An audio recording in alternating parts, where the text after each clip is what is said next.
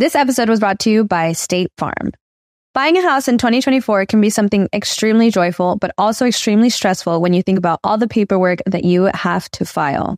But like a good neighbor, State Farm is there. That's a phrase that will help you feel good knowing that you have people who care to help you file a claim or find the coverage for the things that you want to protect. After an accident, you may be worried. Who do I call? What do you do next? I drive peacefully knowing that I have people who have my back.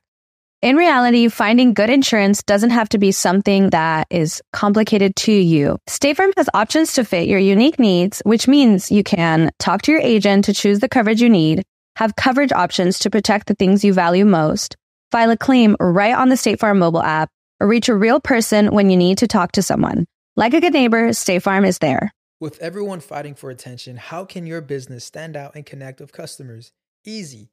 Get Constant Contact. Constant Contact's award winning marketing platform has helped millions of small businesses stand out, stay top of mind, and see big results fast. Constant Contact makes it easy to promote your business with powerful tools like email and SMS marketing, social media posting, and even events management. With Constant Contact, you'll reach new audiences, grow your customer list, and communicate more effectively to sell more, raise more, and fast track growth. Don't know much about marketing? No sweat. Constant Contact's writing assistant tools and automation features help you say the right thing at the right time every time. Plus, you can send with confidence, knowing your emails are actually reaching your customers thanks to Constant Contact's best in class 97% deliverability rate. I'm a small business owner and I believe that this is a great tool for other small business owners. In small businesses, you need to create a team. And if you're starting by yourself, Constant Contact can be the team that you need. Tackle any challenge with Constant Contact's expert live customer support. Plus, everything's backed by the 30 day money back guarantee. So get going and start growing your business today with a free trial at constantcontact.com. Just go to constantcontact.com right now. Constant Contact, helping the small stand tall. ConstantContact.com. Licor de uva. Licor de uva. Eso es, eso es- No, ni siquiera le puedes decir licor. No lo puedes Se puede decir como que jugo de Uva fermentada. uva fermentada.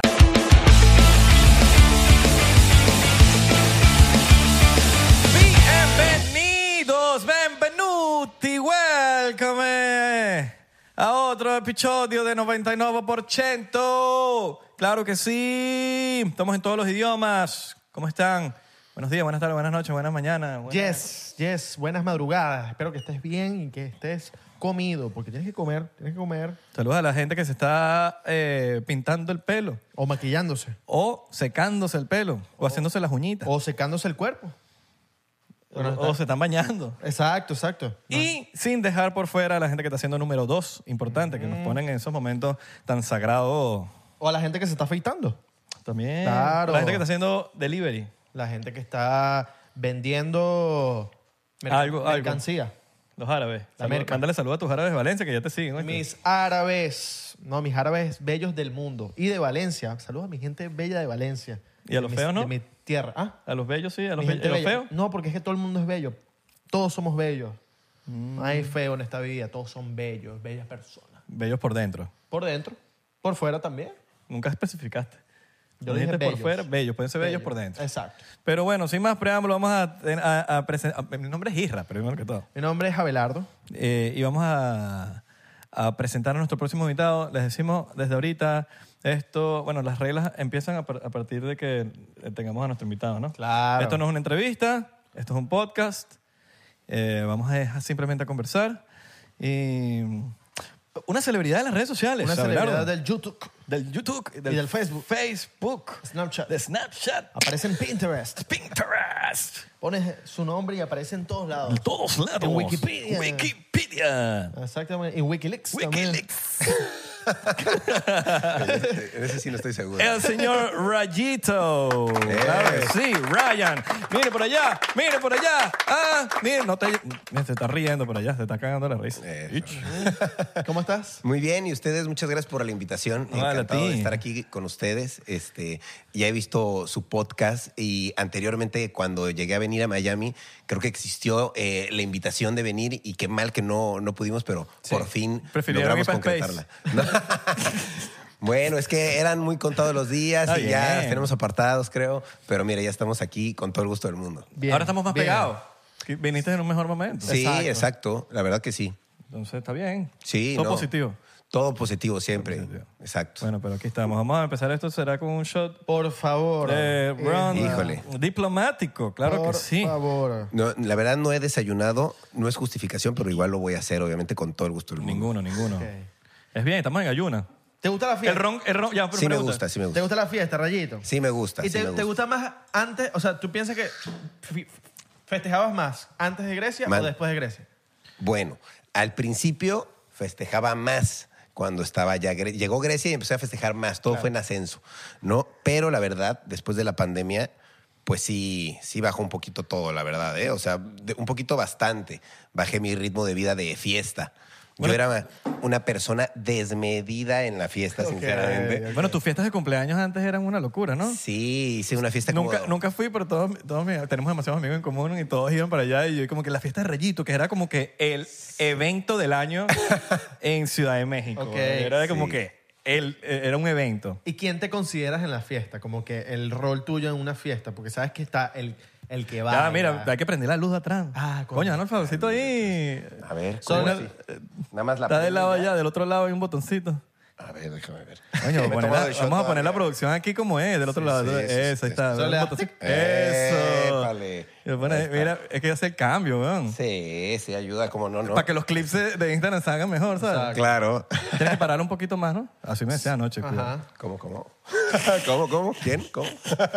O sea, en, Pero en- la, en la fiesta, ¿quién eres? El que, el que que le sirve los shots a la gente, el que baila, el que... Tú eres que va con la botella por ahí. Sí, soy el que le, eh, bueno, era, la verdad, el que le servía los shots a la gente, el que quería emborrachar a todos, el que quería como contagiar como Ok. el momento y pues la verdad lo hacía mucho por medio del alcohol, sinceramente. Entonces era como de, eh, tengo botella, te, te, te hago un shot y yo me tomo otro y yo era... La verdad, tenía un aguante impresionante para el alcohol porque ahora que pues ya perdí la verdad la costumbre, tomo un poquito y me emborracho bien fácil y digo, wow, ¿cómo le hacía para aguantar tanto? Ahora no lo puedo lograr. Pero Pero como, me- eso como los gorilas que fuman, que fuman en mota. Ajá. Motita. eh, y marico, se fuman 10 tabacos al día y cuando llegas a ver, tú dices, ya no me pega. Claro. Sí, no. Pero tú tenías la, la botella y metías presión para que la gente tomara, porque esos son intensos, ¿viste? Sí, no, no, no, no, no es que metiera presión, pero yo la tenía y era como de, a ver, eh, Dale, ¿quieres un shot? dale, dale. Y ya si me decían, no, no quiero, pues también, si no estás tomando, no te voy a obligar. O sea, no es Hay que gente te que obliga, ¿viste? No, Sí, pero eso obvio. ladillas. Hay gente... No, yo no creo que fastidiosa. Rayito se ponga en esto. No creo que... No, yo, yo, la verdad, eh, digo... Era sensato. es- pues no sé si la palabra es sensato, pero sí era una persona que no era justamente lo contrario de intenso. Era una persona que sí te animaba a tomar, pero era como te doy de lo que yo tengo, ¿no? Te quiero compartir la Em- bebida. Empático. Ensático. Era Es- empático. exact- exacto. Él se ponía en el- en los pies de la persona. Sí, sí, sí. en los sí. zapatos, perdón, no en los pies. Sí, si sabía que alguien estaba deprimido, pues intentaba hacer como presión para animarlo. pero- El alma de la fiesta. Sí, animarlo, pero no, no obligarlo Bueno, tampoco. salud por ¿no? esos años. Bien, Eso, bien. salud. Para recordarlo. Bien, bien, bien. Y Grecia entonces, entonces llegó y, te, y- entonces ya tu vida es más aburrida, dices. No, para nada. No, no, no. Nada que ver. Metiendo aquí Eh, al el contrario. clip, el clip, el clip. De hecho, eh, Grecia es sumamente fiestera. Eso fue algo que a mí me gustó, me enamoró de ella. Entonces, pues no, para nada, no fue un factor para yo dejar la fiesta, al contrario.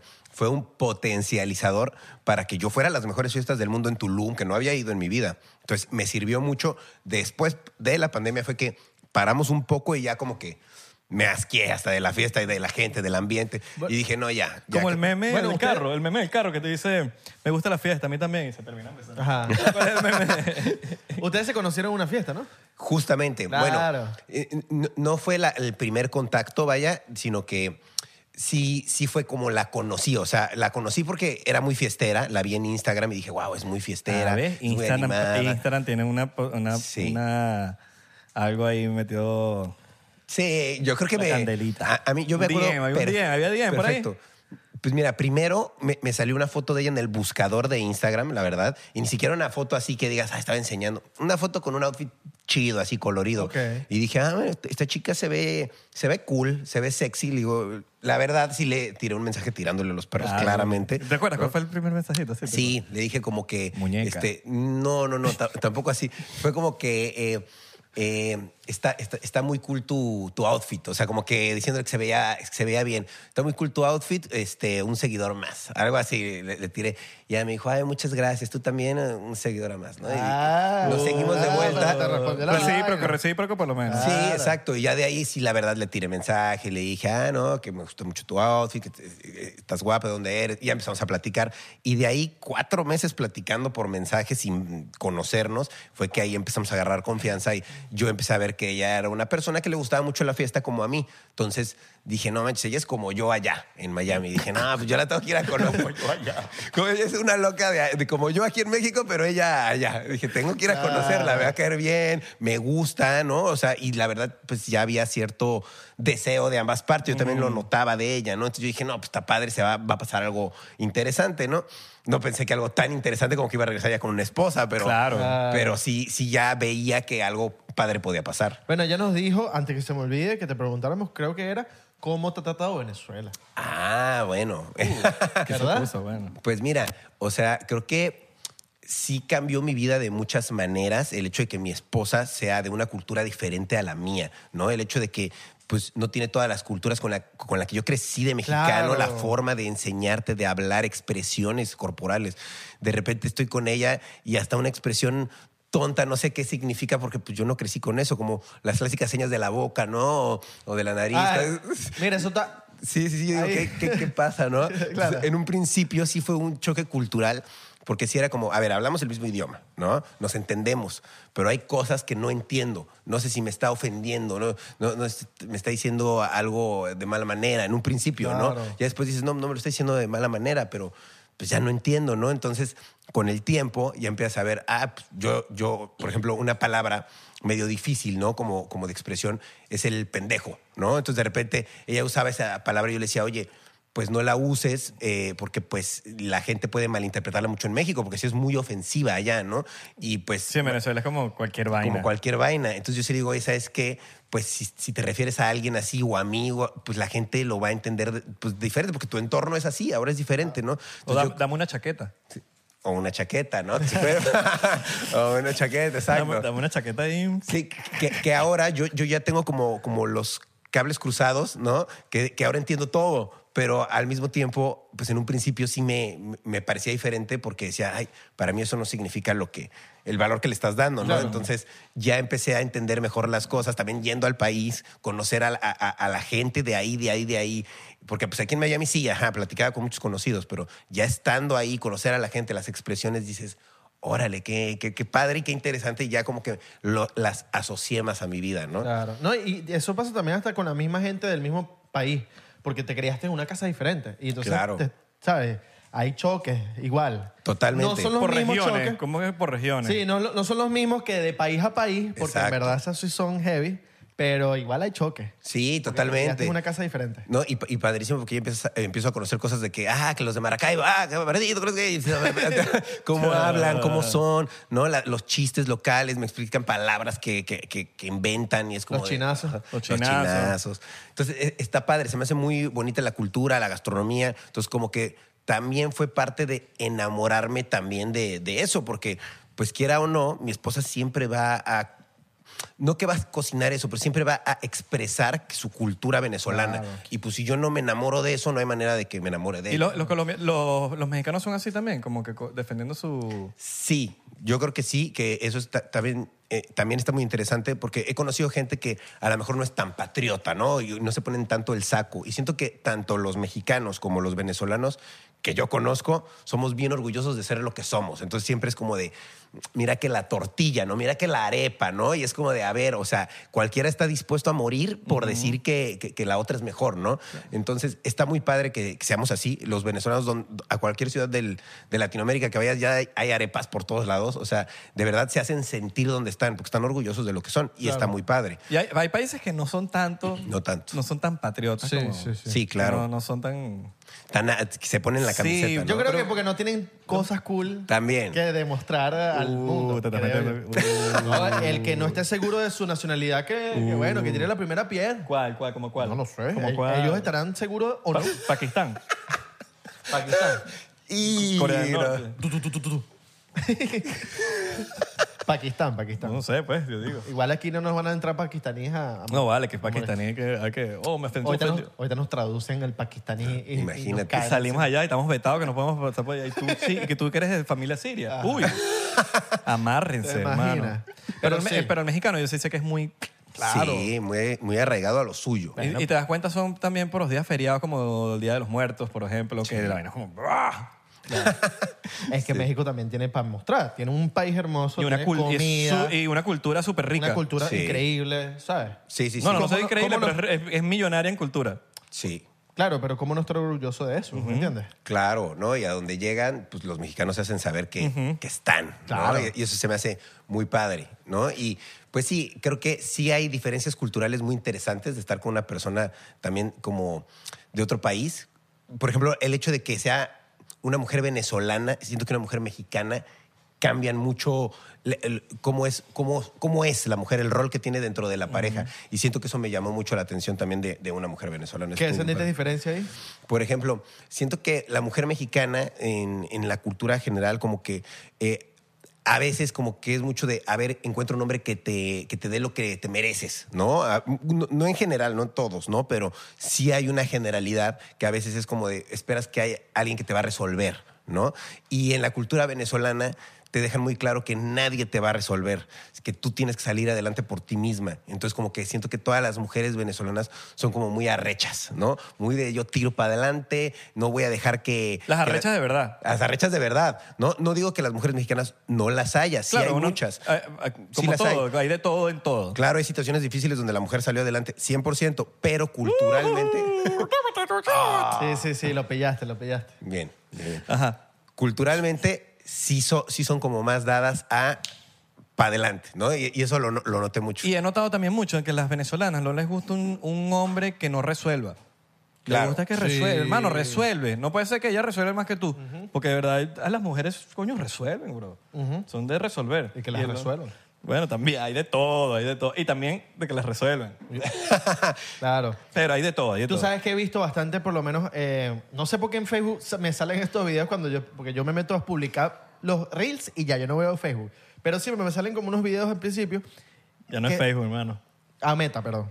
Bueno, Meta, que es una, es una entrevista en Europa, siempre es española. Y siempre está la pregunta es, ¿hombre latino o español? Entonces siempre, cuando las españolas dicen, bueno, conocí un hombre latino y de verdad que no me, nadie me ha tratado, un hombre español nunca trata como un hombre latino. Son tan caballerosos, son tan esto.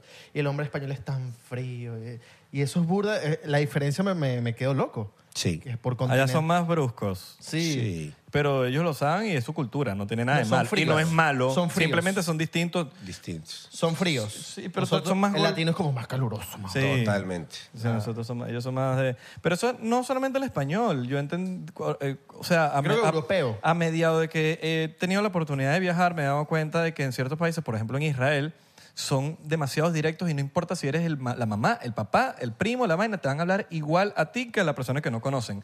Y te lo dicen de una manera directa porque para ellos es perder el tiempo hablando de una manera y, y un poco tal hipócrita pudiéndolo decir directo y ya. Eso es, su- eso es su manera de hacer. Nosotros somos todos calurosos. ¿Y qué el te dijeron latino, así el- directamente? Y mexicano es demasiado servicial, por Muy ejemplo. servicial. Él- Yo creo que es el más servicial que he conocido de, En- en- de en Latinoamérica. pocos- la verdad me atrevo a decir que en pocos países he notado la, ¿cómo decirlo? La atención, el nivel de atención que tenemos y de servicio que tenemos en México, porque como que en México desde pequeño siempre te educan a decir mucho, por favor, Mande, gracias, mande. mande, eh, le sirvo, si le ayudo. Y la verdad es que eso se nota mucho en el servicio en general, porque la gente de verdad es muy servicial contigo. Y eso es bonito por un lado, ¿no? Pero por el otro, de repente, la verdad, yo como mexicano salí de mi país y de repente fui a otros países y dije, mierda, pero pues aquí se supone que son bien buena onda, ¿no? ¿Qué pasó? Claro. Como que la gente es más fría. Y entonces dices, güey, qué, qué- qué raro. Pero la verdad, la mayoría de gente es más fría en, en- en el mundo, ¿no? En general, para, para mí como mexicano. Pero de repente sí hay otros países, como por ejemplo, fui a Guatemala, que no te lo imaginas, y en Guatemala la gente es súper cálida, es súper eh, bienvenida, de que, ay, sí, bienvenido. Y dices, wow, qué padre encontrar de repente países, que la verdad la mayoría son latinos, que son bien cálidos y que aprecian mucho al que viene a visitar su país. Y eso es bonito. Colombia también. En- Colombia también. Colombia A, muy- a mí me pasó en Venezuela, en Panamá y en Puerto Rico lo mismo, que en la ciudad no es que trataban bien a la gente, pero cuando tú vas al interior de lo- del- cualquier parte del país, en Panamá, en Puerto Rico, en Venezuela, es un calor y un servicio que te da la gente que es una locura. Cuando vas a un hotel, cuando vas a un restaurante, cuando te atienden muy, cuando vas al interior, es increíble. Sí, yo la verdad que, gracias a Dios, tuve la oportunidad de presentarme en Argentina, presentarme en Puerto Rico y. eh, Puerto Rico, perdón, en, en, eh, Paraguay. Y cuando estuve por allá con el Club Media Fest, fue una locura para mí. Digo, no estaba yo solo, estaba junto con 20, 30 creadores más, pero para mí sí fue una locura llegar al aeropuerto de un país como, como Paraguay y Asunción y llegar y ver que el aeropuerto está paralizado porque yo llegué. Es como, what the fuck, ¿cómo crees? ¿Por dónde me van a sacar? Y toda la gente, y la gente no dejaba salir del camión. Entonces, vivir esas cosas y ver esa calidez latina es como, wow. Yo fui a España, hice una reunión para personas y llegaron 100 personas, me explicó latinos en su mayoría, y todos muy buena onda, muy lindos igual, pero te das cuenta de, de- de la gente, cómo, cómo te trata, cómo es, esa calidez de latino. La verdad es que yo no cambiaría por nada vivir en, en un país de Latinoamérica. Sí, weón. es, es, es, es otro nivel. No sé, quizás que uno se, se malcrió. Tal vez. Porque a veces es como que cuando, cuando las, las mujeres tienen un papá que es demasiado Protector. protector, princesa, vaina, a veces esperan eso de todo el mundo. Y es como, Sí. bueno, esos son daddy issues que.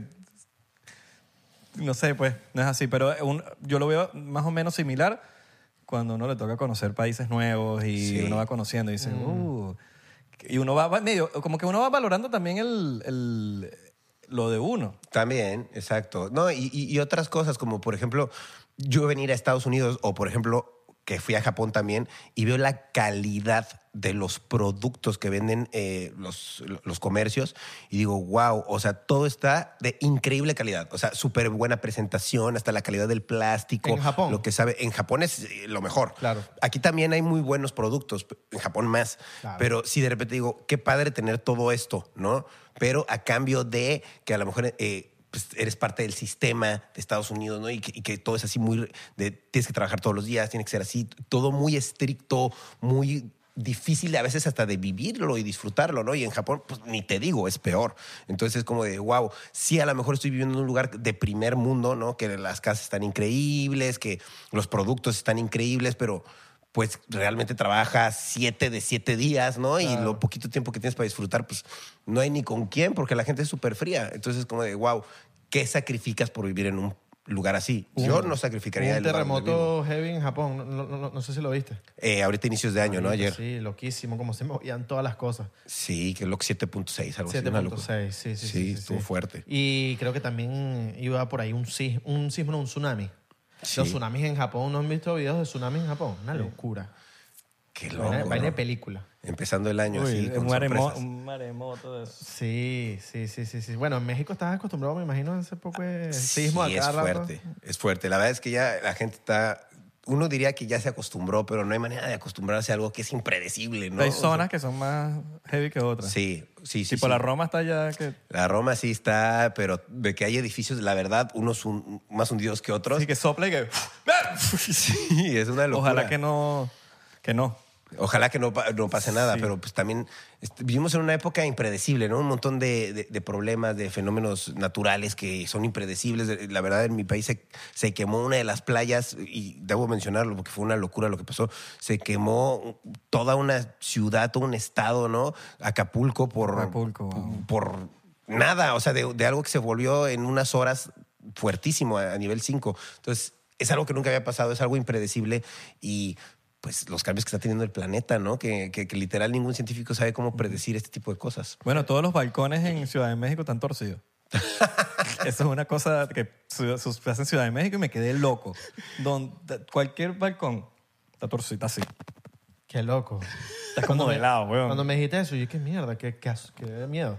Sí, obviamente hay- hay zonas como tú dices, la Roma, la Condesa. La que Condesa sí que están más ve- torcidos que otros. Hay hay unos edificios que sí dices, wow, o sea, eso ya está sumido hasta la entrada La de Torre Pisa. Sí, sí y, y hay zonas que no, ¿no? Hay zonas de la ciudad que están muy bien, que de hecho son eh, de, de piso volcánico y no tienen problema, ¿no? Pero pues sí es algo impredecible. La ciudad está construida sobre un- una laguna. Que Sí, se- sí. Es, es una locura. Que De hecho, el, el olor viene de ahí, ¿verdad? El olor, porque Ciudad de México... Pues no huele feo la ciudad no, normalmente, sí, ¿eh? huele mal, weón. Sorry, te- tengo que decirlo. De- depende, hay zonas que, que puede que huela mal, pero la ciudad normalmente no. Pero no son huele mal. momentos, no es siempre. De repente te viene un boom, te viene un golpe y por los mismos baños.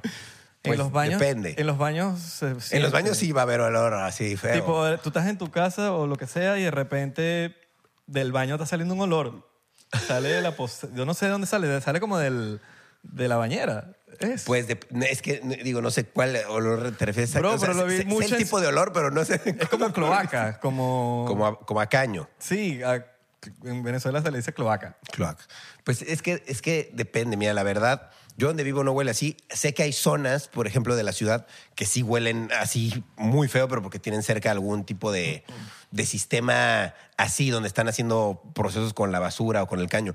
Pero así que la ciudad entera... Sí, es- no, no, no, no, no, no, para nada. Yo, pero hay, hay- de repente estás caminando en Ciudad de México y de repente te, te viene un... Un olorcito. Puede O- ser. Ojo, no, no es en toda la ciudad ni a todo momento. Claro. Claro. Son momenticos de repente que te viene un cachetón y que... Y te, y te diste cuenta que eras tú. Igualito, igualito, igualito soy que... yo. Ciudad de México es tan increíble que vale la pena aguantarse su dolorcito. Pues sí, obviamente, ¿no? Como todo, hay lugares que tienen sus pros y sus contras, ¿no? Está bien. Total, total. Igual amo Ciudad de México. Sí, es increíble, la verdad. Di- Digo, sinceramente, si te soy honesto, yo hace poco estuve viendo la manera de ya irme de Ciudad de México porque, pues, no, no porque no me guste, sino porque dije, ¿sabes qué? Pues quiero vivir en otro lado, ¿no? Quiero ver la posibilidad de vivir más en la naturaleza, más en las afueras. Estuve evaluando algunas ciudades, pero sinceramente, después de evaluarlas y, y ver precios y todo, que hay lugares más baratos, me sigo quedando en Ciudad de México porque es una ciudad que, a pesar de todo, pues es de las ciudades más seguras que hay en otros lados de, de la República y que, pues sinceramente, hay todo. No te hace falta nada y es una de las metrópolis más importantes. Es la metrópoli más importante hispanohablante. Entonces, me quedo ahí por lo que me dedico. Creo que es un lugar estratégico muy bueno. No, y tienes sitios cerca que puedes ir, eh, que tipo Valle de Bravo, que te Sí. lanzas para allá y tienes tu, tu calma y tu cosita. Sí, sí, ¿Sabes? sí. Como- Hay naturaleza cerca por todos lados. Ajá. Si tienes algún lugar como que me retiraría aquí, en Pues México. sí, o sea, fíjate que estuve muy enamorado un tiempo de Tulum. Me sigue gustando mucho. Es, un, es una ciudad que creo que tiene un potencial de crecimiento enorme, muy amplio, porque pues tiene unos años que existe la ciudad. Antes no existía ya tiene aeropuerto, ya tiene tren. Entonces sí se me hace muy loco. Creo que va a crecer muchísimo. Le apuesto ahí. De hecho, yo creo que voy a vivir ahí. Compré un terreno donde voy a estar viviendo ahí. Pero sinceramente, no sé si voy a vivir ahí definitivamente, porque pues es una ciudad muy bonita, pero pues es algo incierto de lo que va a pasar ahí. Digo, si llegara en la posibilidad de tener hijos o de querer hacer una vida a lo mejor más familiar, a lo mejor no es el lugar porque pues no tiene escuela. Bueno, pero tienes tu casita ahí. Pero tienes una casita cool para ir los fines de semana, a lo Claro. mejor vivo en la ciudad y me voy dos meses de vacaciones acá y regreso. Entonces depende, lo veo como una inversión a largo plazo donde puedo crear un futuro para mí de adulto más maduro de lo que ya estoy, ¿no? O a lo mejor ya viejo, viejo, viejo, pues me puedo retirar Hippie, ahí. así. Exacto. Eso vendría siendo como tu casa Margarita, ¿sabes? Exacto. Ándale, ah, eso suena bueno. Hay que ir un día. Yo quiero A conocer Margarita, Margarita, ¿no has ido? ¿No has ido a Margarita? No he ido, no he ido. Me falta de, de Venezuela todo lo que conozco, me falta Margarita. ¿Y los Roques, Yo sí? quiero ir Los porque yo, Roques no- sí, yo no voy desde que era niñito. Sí. ¿Qué, qué te pareció Ro- Los Roques? Increíble, la verdad es un lugar que me parece mágico, está muy bonito. Sí, lo, lo- la verdad es que dentro de todo se conserva súper natural, Sí. súper conservado y eso a mí me encanta, está muy bonito. ¿Volverías? Sí, de hecho he ido dos veces eh, eh, y la verdad las dos veces me la pasé súper bien, está muy bonito. Este, y me parece increíble. Me, gustaría más, por ejemplo, un detalle que no me gustó cuando fui fue que llegué y la gente me decía, tenemos una semana o dos sin luz, ¿no? Y, la gente así, porque conocí locales, incluso subí historias, ah, estoy aquí. Y un chavo así local dijo, ah, yo me uno con ustedes, les ayudo y nos dio el tour, super padre, un local. Y el chavo sí nos decía, es que la verdad llevamos una semana sin luz. Y yo Creo decía, que las posadas que sobreviven normalmente tienen, Tienen- como plantas y Sí, cosas, pero plantas. sí me han contado que en los Roques el problema de la luz es, es fuerte. muy fuerte. Claro. Y pues sí digo, no es mala onda, pero es de los principales lugares turísticos que tiene el país. Claro. Pues mínimo deberían tener No, y- ese tipo de detallitos y- un poquito más cuidados. Y si van a cobrar lo que están cobrando También. para ir para allá, yo siento que por lo menos lo último que yo esperaría es que se vaya la luz. Porque estoy Claro. pagando una cantidad de, mira, ajá, de pinga, la playa muy bonita y todo, pero para eso me voy para la... Sí. O sea, tampoco es como que, ojo, la playa de los Roques es increíble, pero hermano, en, la- en el mundo hay más playas. El sistema de Obvio. Y eso es algo que la gente tiene que entender, porque a veces el venezolano es muy celoso con "Ah, las playas. y la-". Está bien, tenemos playas bellísimas, increíbles, eh, pero yo no diría que están las primeras cinco del mundo. Mira, por ejemplo, es- es- eso es algo que te, quiero mencionar, es, algo, un tema ¿no? que tenía ahí con mi señora esposa, ¿no? que siempre me decía mucho de, las mejores playas están en Venezuela. Yo le decía, sí, sí, sí, sí, es que tenemos el Ecuador y aquí está el clima perfecto. Yo le decía, sí, y hasta que me llevó, las conocí, las probé y dije, sí, pero como tú lo acabas de mencionar, playas en el mundo hay muchas. O sea, sí tendrá un clima perfecto, el agua está deliciosa, pero no mames, o sea, no, no hay, no hay un, Una infraestru- una infraestructura, infraestructura. no, no, no, hay, no hay una palapita padre donde echarte y que, o sea, hay la jungla y ya. Que te, Entonces, que te ayudan a estar Sí, cómodo. sí, sí. Exacto. Entonces, pues no es malo, no, no lo menosprecio para nada, lo Para aprecio nada, mucho. es hermosa. Porque, porque es natural y se conserva así. Pero, pues sí sé que es de las mejores playas del mundo, pero para hacer eso, nada, y disfrutarlo, ¿no? Y estar así en la naturaleza. Pero a lo mejor si quieres, no sé, ir eh, con un plan con tus amigos de fiesta, pues a lo mejor no es un lugar, me sí, sí. explico. Yo me acuerdo que- más o, o con la familia, Mira, ¿sabes? O con la familia Yo- también sí, en otro sí. plan. Yo, yo me di la tarea de, de hacer, el- de buscar de que un día dije, bueno, porque siempre se ha hablado de que no, que las mejores playas del mundo. Ajá, hasta uno se ha visto diciendo eso. Pero dije, sí, de verdad somos las... Y me puse a investigar. En- no en una página, o sea, en miles de páginas y en ninguna página salía Venezuela en el top 10. Pero es porque de verdad hay una cantidad de playas tan Enormes. top en el mundo, como las Islas Turcas esas, Claro. Bora Bora, Papi, Indonesia. Ah, sí, Indonesia. Bali, Bali, en Bali. En el mismo Caribe, las Bahamas, Gran Caimán. Bora Sí. Bora. Bueno, lo acabo de decir, Bora Bora. Apenas fui a Grecia y no manches las playas loquísimas que hay. Croacia es una locura también. Es darse la tarea de las... México tiene unas playas también, También muy cabronas, weón, de, por allá por Baja California, por, ¿sabes? Sí, locochonas, raras. Sí, son unas cosas... Hay muchísimas. La Tierra está, es millonaria en playas increíbles. Sí. Cuba. También tiene Cuba dicen que Varadero es de las más bonitas. De Varadero... eh, República Dominicana. República Dominicana. Es- Hay demasiadas, O sea, es y- infinita, es infinita. Entonces, como que también decir, tenemos las mejores playas del mundo, eh, ajá, son muy bellas, hermosas. Sí, clima muy Pero es que no rico solo eso, todo. sino Pero que tú- cuestionable. Tú, te pones a elegir entre, ok, me vas a poner la playa más hermosa a una playa hermosa que me va a brindar una infraestructura, una comodidad, Comodidad. una locura, una comida. Atención, atención. clima. Ah, preferí esto que esto sin que esta playa que no tiene nada. Está ¿me entiendes? peloncita, se está va la bonita, luz. pero está que se va la luz también, exacto. Exacto. Sí, o sea, son unas cosas por otras, ¿no? o sea, yo creo que eh, sí está muy increíble. Yo sí le reconocí a Grecia y le dije, sí, en Venezuela están las mejores playas del mundo, obviamente porque sí lo, sí lo considero, sí están muy ricas Sí, para meterte a, a- a bañar, o sea, para, para eso sí, pero para otras cosas no, o sea, para el hecho de la infraestructura y el hecho de que, pues no sé, a lo mejor encuentras variedad de cosas, ¿no? Y sí es más cuestionable ahí en ese sentido, ¿no? Sí, sí, sí. Sí, son- Mu- mucho poder adquisitivo que tienes que ir para una comodidad que en otro lugar te la puede brindar con menos dinero.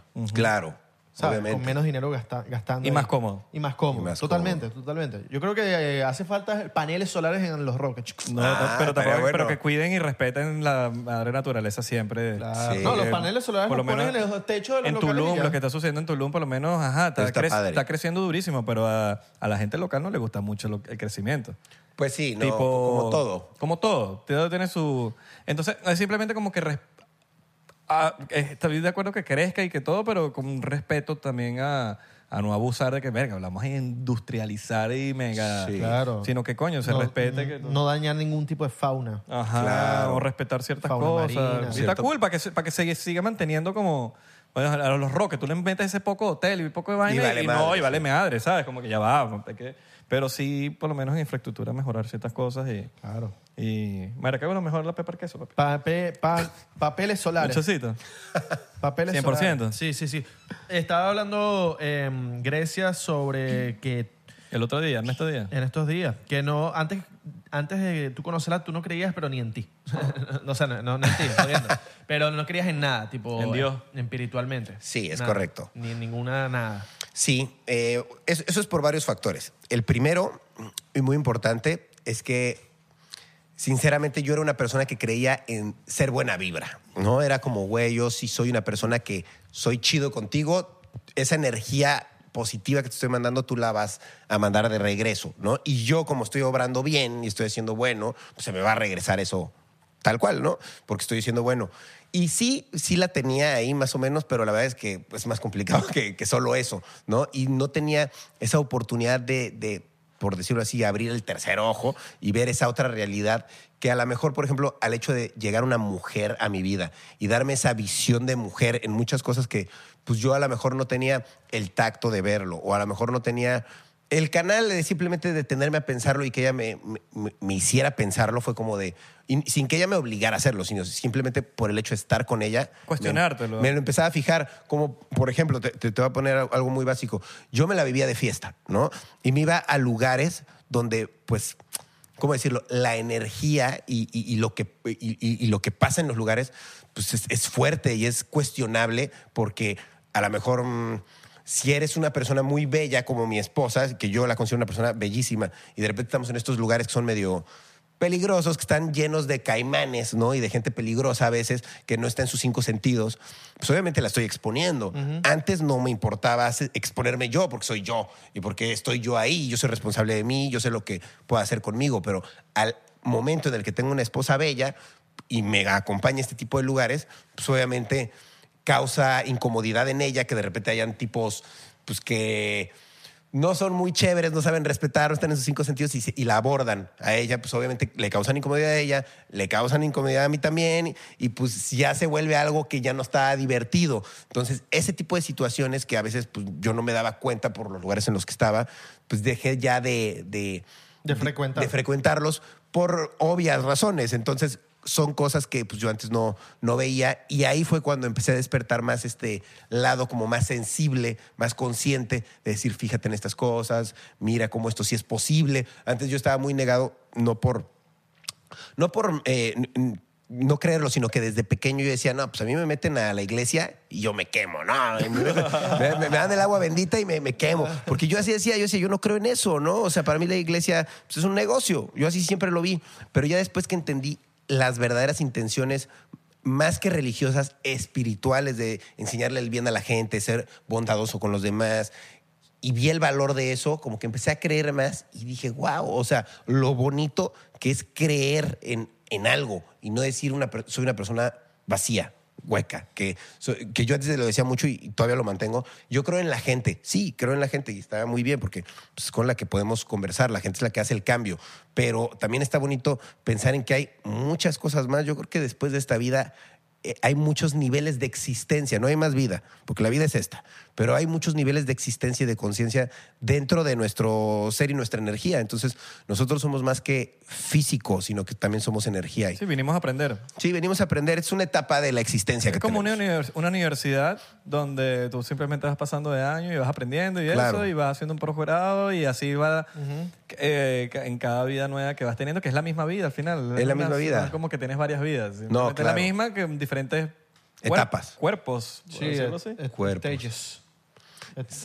¿No? Sí. Sí, Nos pusimos Sí. intensos. Y, Salud. y- Salud. Pero uno está en constante y- aprendizaje sí, siempre. siempre, y uno siempre. A, a- a aprender de verdad porque pues, yo, yo, yo creo mucho en no aprendiste en esta vida, pues en la otra vida sigues con Vas el mismo aprender. aprendizaje. No, con el mismo aprendizaje, o sea, a- a volviendo a, con el mismo error. Como que Claro. Tienes el mismo error, no aprendiste el error, en la otra vida te sigue el mismo error, creo. O- obvio. ¿O no?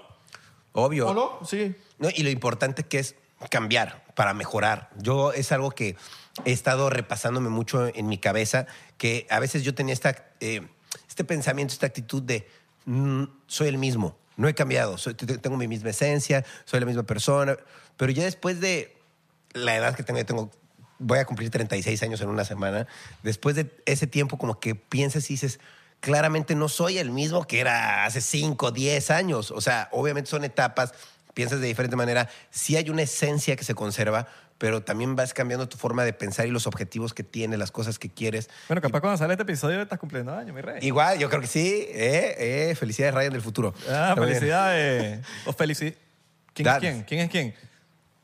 No sé. pero ¿Rayo, felicidades. ¿Rayo o tú eres Rayo? Bueno, no sé.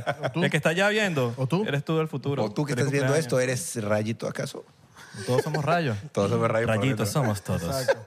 ¿Y tú, y tú también viste los aliens o las naves espaciales? No, aliens no, las naves espaciales, perdón. Sí, digo, yo, yo igual que Grecia, eh, usé la aplicación, vi, los, eh, vi, vi las luces, ¿no? Y sí, sí siento que, que está muy ca- cabrón lo que está pasando. O sea, sinceramente, el, el nivel de despertar que está teniendo mucha gente, yo que luego me meto en foros y veo lo que la gente platica y digo, bueno, pues ¿qué será que miles de personas están teniendo el mismo viaje o, o por qué dicen lo mismo, ¿no? Entonces, sí me parece muy interesante. Yo siempre he sido bien más que, que espiritual como, como, como Grecia lo es, yo siempre he sido bien conspiranoico, bien de, de, de- de los aliens.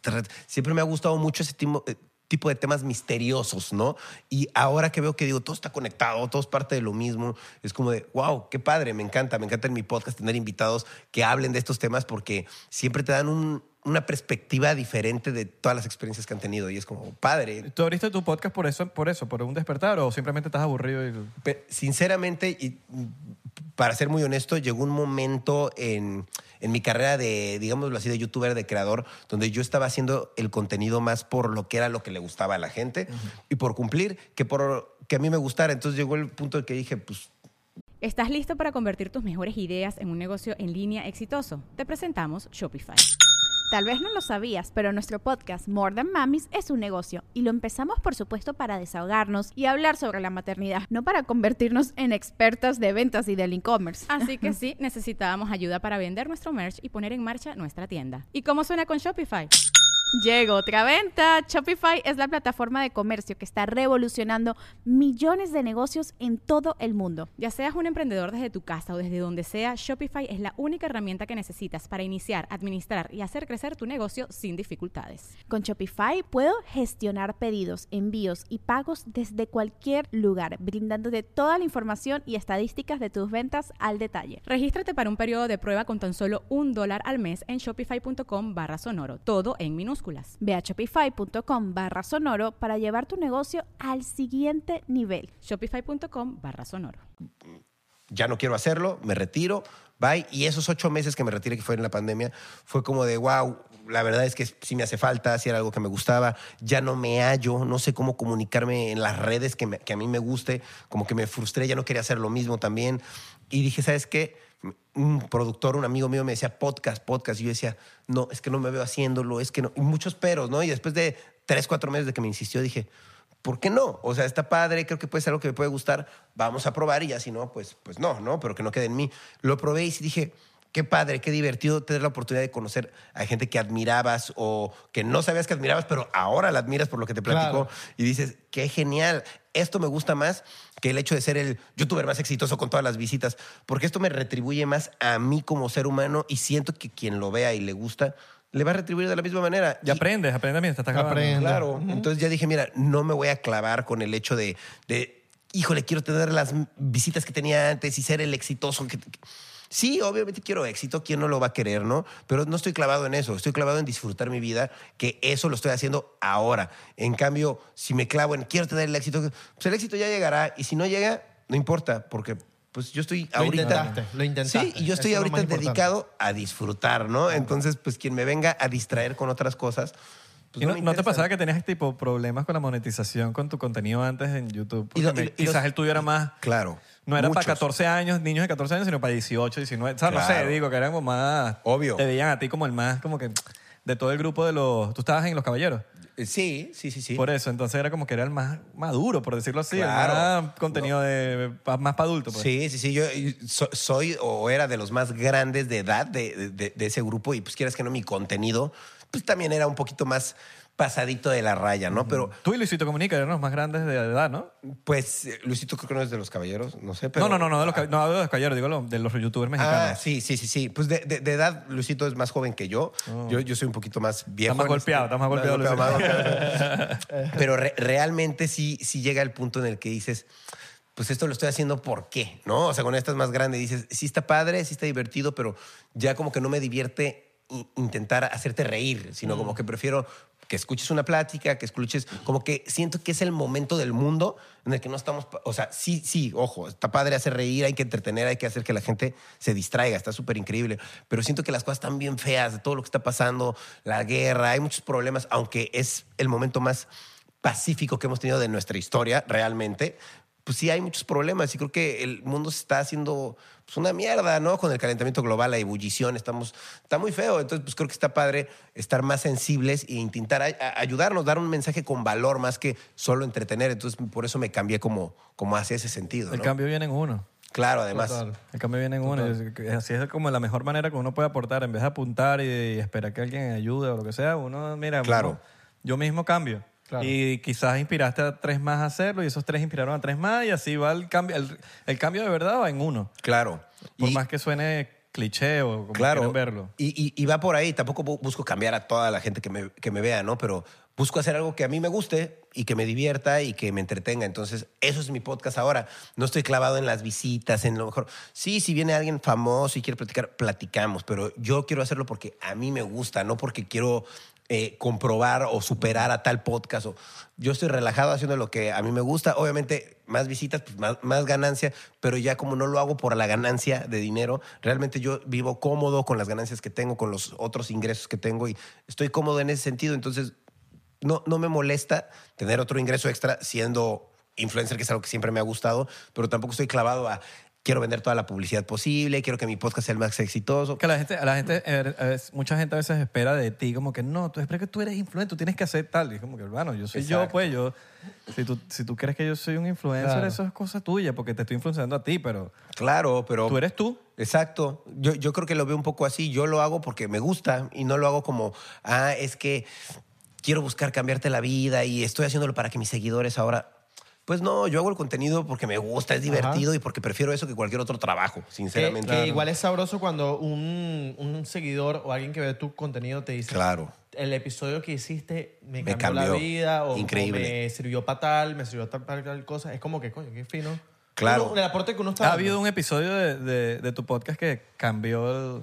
Pues yo creo que de mi podcast tal cual no, pero sí de los videos que yo hacía antes, mucha gente me escribía, wow, los videos que haces me, me hacen morirme de risa. Si tú no hubieras eh, existido yo, no sé qué hubiera hecho con mi vida, Claro. ¿no? Entonces sí dices, wow, y mucha gente hasta la fecha que luego me lo encuentro en ciertos eventos o, o- o co- cosas donde los veo me dicen, wow, tú eras mi adolescencia. Sin ti, la verdad es que no sé qué hubiera pasado porque pasé momentos muy difíciles y cada que tenía un momento difícil entraba a ver tus videos y yo me reía. Y doy gracias por eso y digo, wow, qué increíble. Sé que las risas y el entretenimiento pueden causar eso en alguien, ¿no? Y a mí me encanta, pero pues ya no quiero estar enfocado a yo decir, mm, por hacerte reír, voy y expongo mi salud, con tal de hacerte reír para que tú estés feliz. Claro. Pues no quiero exponer mi salud, sinceramente quiero estar bien, prefiero manejar otro tipo de mensaje ahora, ¿no? Por eso es que también cambié un poco mi enfoque. ¿No te ha pasado que te has hecho una peda que dices casi me muero? Sí, claro. Que estás hacia el borde, bro, como Jesse Pinkman cuando en Breaking Bad que, que el bicho lo encontró todo. Sí, la verdad es que por videos llegué a hacer muchas locuras. Una de ellas, ahorita que lo mencionas, fue alguna vez, tenía una sección que era que no podías decir ni sí ni no, eh, contando una historia. Si lo decías era shot. Y llegué a tomarme como botella y media en uno de esos videos y terminé así mal, así mal, mal, mal. Pero veía el video y el video está divertido, es un buen resultado, Claro. pero al mismo tiempo sí pienso y digo, imagínate, no por querer cortarla, ¿no? Pero imagínate que eres un niño de 14 años y ves eso, pues se te va a hacer chistoso y a lo mejor lo haces. Pero pues al no tener supervisión, pues está peligroso hasta cierto punto. ¿Cómo estás tomando así a lo loco? Y, ¿Eso está en YouTube todavía? todavía está en YouTube, right. sí. A buscarlo para verlo. Sí, sí, sí. Quiero ver ese video. No, y a mí me encantaba grabar esos videos y hasta me encantaría regresar a hacerlos, pero siento que el nivel de conciencia que ahora tiene el público sí cuestiona todo lo que ve y pues hay que tener cuidado de lo que uno comunica. Tiene un costo. Obvio. Tiene un costo que eh, ahí hay unos días menos de vida Exacto. que te echaste, ¿me entiendes? Además. hay unos días. Así, si antes duraba 90 años, ahorita has durado 89 con 11 meses. Ajá. Claro. Igual que Entonces, comer digo yo- picante. Igual que esa gente que come, voy a comer el picante más picante del mundo. Eso no se- Claro. Ahí está se te bien. quitaron días de vida. Ay, Obvio. Días de vida. No se lo diga a Rayito, que Rayito tiene una pinta que se enchila durísimo. Antes, antes llegaba a hacer videos de, a ver, me voy a comer, tengo uno de me comí cinco chiles habaneros en menos de 30 segundos, como para un... Eso es más fácil. Sí, pero Porque te lo igual, estás metiendo todo un ¿Tú gol- sabes de cuál golpe. vi yo? igual el dolor de estómago, no, es horrible. Juan, Juanpa vino para acá, para el, podcast, y él recomendó un episodio que hizo con Lucito Comunica sobre el picante en México. Y yo me lo vacilé. Y esa gente sí se dio duro. Porque esos probaron los picantes y los, Los coreanos le ganan- más heavy Fuertes. de México. Los coreanos le ganan a ustedes. Pican, eh, comen mucho picante ellos, ¿eh? Están, este, el ramen este picante que yo lo llegué a probar también. toman está también bastante. Y toman bastante Los coreanos alcohol. No, y tienen como Soju. todos los ramen que venden por ahí, todos tienen un picante así Fuerte.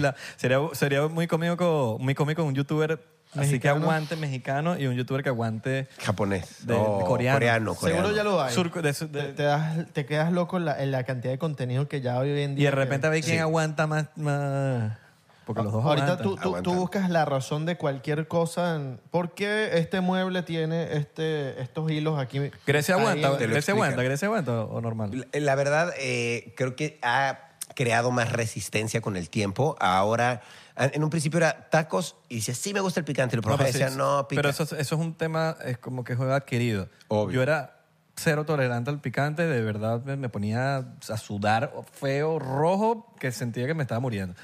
Y estuve un mes en México ahorita el año pasado y aguanto. O sea, no te estoy diciendo que aguanto picante, pero, Pero más. ay, ahorita aguanto un poquito, pues. ¿sabes? Claro. Como que antes no podía ni un poquito. Claro, ¿no? Y, y pasa, yo por ejemplo, me, me- me pasó a la inversa. Antes comía picante, que que lo sigo haciendo, ¿no? Muy seguido, como, eh, no sé, diario. como diario comía, o, o un día sí, un día no. Las tres comidas del día. Sí, ahora una vez a la semana, una vez cada 15 días, ya evito el picante porque eh, mucha gente piensa que por ir a México, a juro tienes que comer picante y no es así. Realmente es, en muchos platos es opcional. Tú pides tus tacos y tus tacos, algunos, ¿no? No te los traen con picante. Hay algunos que sí. Te pones tu salsita al lado. Pero tú, si quieres, le pones y lo que, la cantidad que tú quieras. Entonces, si tú no quieres, pues no comes picante. No, porque te puede caer mal. Porque sí, a lo mejor no estás acostumbrado, cada quien tiene su tolerancia a eso. y ¿no? hay gente que no... que no come. Sí, Entonces, sí, sí, sí. yo ahora no como picante y como así de vez en cuando, cuando hay una comida muy rica, un picante Mm. que no está tan picante. Es que le quita también el sabor a las cosas. O sea, si tú quieres comprar un- comer una, algo que quieras probar el, el sabor a eso, si le echas el picante vas a saber es el, tex- el la textura, pero es puro Claro. picante. ¿no? Sin embargo, hay mucha gente que, que yo conozco, en su mayoría, casi toda la gente de México, que es muy respetable y está padre, que llevan su, su botellita de picante a donde van de viaje. Y es como yo le echo a la comida porque si no, no tiene sabor. Yo tengo ¿sabes? entendido que es por, también por el tema de que hay muchos picantes con mucho químico y eso hace que te pueda caer demasiado mal un, Claro. un picante. También. Como que- Drake, que le echa picante al- a los condones después de, de- de cogerse una Claro. fan. A, a mí me ha para que, pasado no se, para que no se, para que cuando se mete, ¿tú no viste el pe- Sí, se sí, metió, se- unas tipas se meten en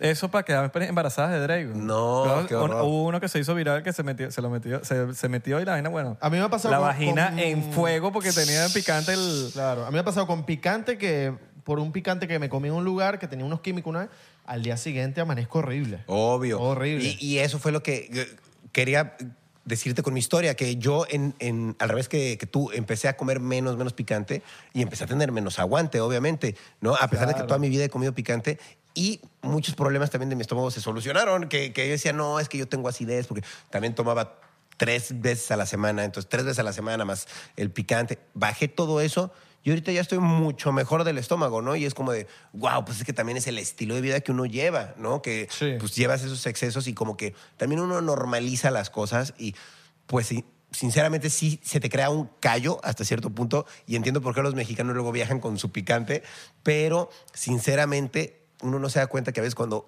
corta las cosas un buen rato, pues ya te das cuenta que pues estaban haciendo pues una diferencia importante en tu organismo, ¿no? Como el picante, Claro. que si, si te cambia toda tu gastronomía, literal. Por lo menos yo soy salsero, y no de salsero de...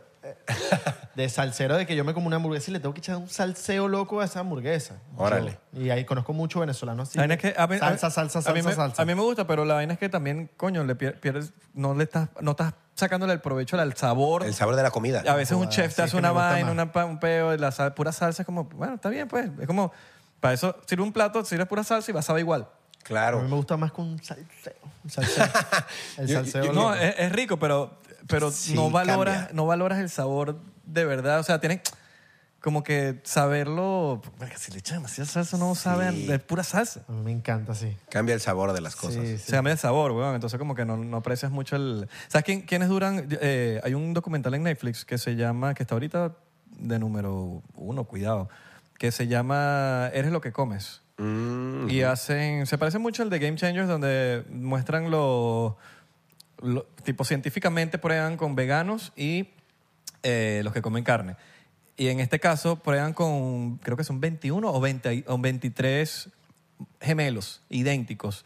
Y a uno lo escogen que come carne y uno vegano y prueban con la misma, son igualitos. Y el- a, a lo que viene el caso es que eh, hablan de los filipinos y los filipinos por su comida tienen demasiados peos de, de- pues, le echan demasiada mierda a la, a la- A o sea, es cosas. riquísima, pero Pero muchos sí, condimentos. huevón, entonces tienen muchos pedos de salud, de, de diabetes, de un poco de vainas que le dan a los filipinos y es por eso, por la 100%. comida. Es Agárrate, que, tipo. sí, lo dijiste. Es que no, normalmente en los lugares en donde... Entregado. en Te donde acompañamos, te acompañamos. La gente tiene, en los- donde hay mayor tasa de longevidad, tienen una dieta que todos tienen la misma similitud.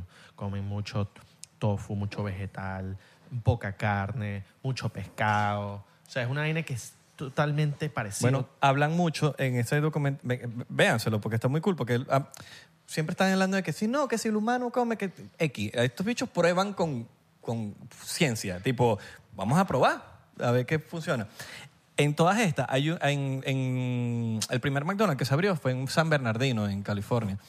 Y enfrente de San Bernardino, hay un- se lo divide en una autopista, está Loma Linda, que Loma Linda es como otra, otro pueblo, pero ese, el de San Bernardino lo que hace es comer comida rápida y están bien americanizados en, el, en, el, en su dieta, que esa es otra cosa que la dieta americana es una locura. Y Loma Linda, comen sus vegetales, sus cosas, comen muchísimo más sano y duran todos eh, un rango de creo que son 10 o 20 años más por rango de, de- de vivir. Y ahí te das Wow. cuenta de, de lo, de lo longevo que puedes llegar a ser Claro. básicamente nada más con, con tu alimentación. Comer bien. No, y con comer también natural, o sea, por, por más que sea comida procesada y todo este pedo también es lo que hace que, bueno, tu estómago se vuelva verga. Por lo menos en Japón, esos pescados que sacan allá, no sé si tuviste la oportunidad de comer pescado allá. Sí. Esa gente saca ese pescado ahí mismo y lo, la- ahí De mismo un- lo Bueno, mata, lo- se lo come. Lo sacan Y peces y después ya están pescados. Ajá. No, es verdad, pues. Cuando están dentro del mar son peces. Y ya. Pescado, peces. Y está cuando, pescado. cuando lo sacan son peces. Ok, Sacan los peces. exacto. Y después ya está pescado. Está Y pescado. después está comido. y después está cagado. Taco, taco nido. Y después está comido. Y Taco, cagado. nido. Y está cagado. A, a mí lo que me impresiona en México son los, ta- los tacos de toda mierda que sacan, weón. Sí, la verdad. Tacos de oreja, tacos de ojo. Y, y te digo algo, ahí por ejemplo me, me doy cuenta, a diferencia de la salsa picante, ¿no? Que es algo que ya va implícito en mi cultura. Yo, por ejemplo, a veces Grecia cocina delicioso, lo que quieras, ¿no? Te hace. Sin embargo, aunque me hagan platillos deliciosos que, que, que sí son muy, muy ricos, yo no puedo dejar de comer tacos. O sea, los tacos es De algo tripa. que... ¿Te comes de tripa? De tripa no, pero un taco de pastor, un taco de arrachera, ese te- arrachera, ¿no? De, Sí, sí, sí, de- sí, arrachera. de arrachera. Arrachera es carne. Sí, sí, sí. Entonces al principio eh, eso me da risa porque ella decía, ¿cómo se llama la carne? Digo, sí, es un tipo Taco de carne. Está recha la ¿No, carne. ¿no has probado taco de salmón? Sí, sí, sí, ¿Sí? he probado. Sí he probado. Hay tacos de todo allá realmente, ¿no? Y es muy padre porque yo sí me doy cuenta que, por ejemplo, para mí la tortilla es bien importante en... Medio country en club eso del taco de salmón. No, vale, medio yo, lo probé, club. yo lo probé en Washington en una taquería mexicana así. Country club, country club. No, chico. No, vale, cero. Estaba buenísimo. Taco es de rico. salmón, taco de salmón. Ok. Es rico, es rico. La verdad, todos los tacos son muy ricos y la verdad es algo que no puedo evitar de comer. O sea, nunca. Si quiero, si ella no va a cocinar, ¿qué pido? Tacos. O sea, tacos, de los que son seguros, los que me gustan, esos. Dios hay, una, bendiga hay unas los- que me Dios gustan que son bendiga las, los tacos. las gorditas. Las gorditas. Que son como unas arepas, ¿verdad? Sí, No, pero eh, eh, esas con no me pan, gustan con- tanto. ¿No te gustan tampoco- tanto? a mí tampoco No me tanto, me gustan más lo- los, tacos. Siento Ok. que sí son como, como la arepa, pero pues siento que es mucha masa, entonces como que te mucha llenas mucho. Pero es rico Creo que le también. tienen que quitar masa por dentro. Como que la masa de la También arepa, le como- quitan. como cuando le quitan, oye, quítame la masa. Sí, también le Ah, quitan. Ahí quedaría mejor. Sí. y Las la- flautas también. Las flautas también. Las Yo, por flautas ejemplo, es- estuve un mes en Venezuela y el mes que estuve subí de peso como dos kilos, tres kilos, porque todos los días de desayuno era una arepa. Y eso es pesado, o sea, a la larga. A Venezuela le faltan buenos lugares de taco y aquí me van a matar. Puede ser. sí. Mátenme, pero no encontré buenos, no hay. O lo que hay es Tex-Mex. Claro. Y no es lo mismo. No es lo mismo, El sí. Tex-Mex es otra cosa. ¿No probaste los Y- tacos que, de Chacao? Ojo, estoy, Pero no generali- probaste estoy los- generalizando. Los de Chacao. Puede que haya uno, dos, Pero, tres ¿No fuiste a los de pero- Chacao? ¿Qué? Que hay unos, unos lugares en Chacao que de, te- de tacos buenísimos que está viral No, ahorita. más o menos, más o menos. Pero fuiste. O sea, ese puede ser el peor de Ciudad de México, quizás. No lo he probado, no lo he probado. Quizás Hay que estoy hablando probarlos, hay que huevonadas aquí probarlos. para los clips. Para que me puteen Ok. la vaina. Pero eh, el punto es que, no sé, le falta como... como A veces- que, haya- que hayan. Sí, sí, No sí. hay. Y, y son malazos. Es que está, está- está- que se los diga. Están muy lejos, a lo mejor está muy difícil, a lo mejor replicar el hecho de hacer, que es algo muy difícil, las tortillas, porque se necesita una cierta masa, una cierta fórmula, Claro. que pues la verdad no es fácil de replicar de un país a ¿Qué otro. pensarán los Sí, extraterrestres? O sea, tipo, los extraterrestres yo creo que deben tener una opinión objetiva de cualquier cosa, tipo, la mejor comida latina, ¡pum! La mejor mujer latina, el mejor hombre latino, tal. Sí. Y ahí es donde vamos a ver en verdad... A mí me va a caer encima. Es que no has ido a no sé dónde. Ajá, ese es uno. Ya, Exacto. uno. Pero no hay como varios. Sí, exacto. Obvio, eso es una vaina más de México y es como si capaz en Ciudad de México no hay arepas buenas, en mi Claro. Opinión. Excepto que vayas a la casa de alguien y te las Sí, hagas. obviamente sí hay unas que no están mal, pero están mal. pero no no va a ser como si las comieras en Venezuela, Claro, que o en Miami, en mejor. Miami hay arepas buenas. En Miami hay arepas buenas. Creo que incluso mejor que en Venezuela, Sí, sinceramente. Y en New York hay arepas buenas. Ah. O sea, hay lugarcitos por ahí que hay, hay arepas buenas, weón. Inclusive en Los Ángeles hay arepas buenas. Claro. Pero no, pero sí, uno ahí no ha llegado. Es cuestión de que Claro. lleguen. Así que si hay alguien en, en Venezuela, en Caracas, que quiera montar su sitio de tacos duros, avísenos. Es buena idea. Sí, Pa' ir. claro. Pa' ir, pero no ¿Han hecho mushrooms? Tú sabes que no. ¿Hongos? Sí, Tú sí. sabes que yo no. No, no sé, es que... Tú sabes, No mano. sé, puede que ayer hayas Tú hecho... me conoces, no me tengas como Papi, si no puede ser- supiese. Papi, oye, es mi loco, pero ¿por qué estás Pero hablando como tú, tú me conoces. No, porque es que tú puedes ser que lo hayas probado ayer. Mami, papi, Mami. sí, mami. Si tú sabes que yo me acosté a las una y media en Año Nuevo. Yo no, yo no sé, pues yo no me acosté contigo. yo no me acosté contigo. ¿Sabes que te lo, Yo dije, no- te lo dije ahorita hace un rato y no hice nada? ¿Tú sí? Yo sí, la verdad ¿Qué sí. tal? Sí he probado los, eh, los hongos en diferentes sentidos. He probado desde el reishi, que creo que te, te da mucha Sé cuál es, energía, sé ¿no? cuál es, sí. Hay diferentes tipos de hongos y es muy interesante porque incluso yo estuve un tiempo, como un Chocongo. año, con microdosis de psilocibina, que es lo que uno toma como para pues 100, 200 miligramos para llevar como una microdosis diaria. Y es muy interesante porque sí lo estuve haciendo un tiempo y sí ayuda definitivamente, pero como todo, ¿no? A veces te acostumbras a estarlo tomando. Yo lo estuve tomando. Primero el tratamiento dicen que es de tres ¿Te meses. haces dependiente?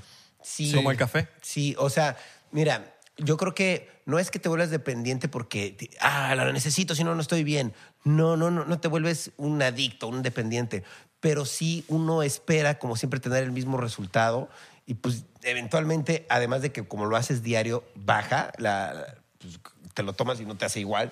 Además de eso, como que también estás esperando que siempre que te lo tomas vas a- a tener eso y pues no toda la vida vas a tener eso. Y creo que está padre tomarlo un tiempo, utilizarlo como una herramienta, ¿no? Y después quedarte con tú normal, ¿no? Sin necesidad de estar, a lo mejor vitaminas, cosas así que necesita el cuerpo Claro. más esenciales, pero no estar tomando otras cosas. Es muy padre lo de las microdosis, se me hace muy cool. Yo he probado micro y macrodosis de psilocibina varias veces, eh, tanto en una ceremonia de, de hongos con chamanes que te dirigen. Pensé que me ibas a decir ceremonia allá en Ciudad de México. También, también en Ceremonia.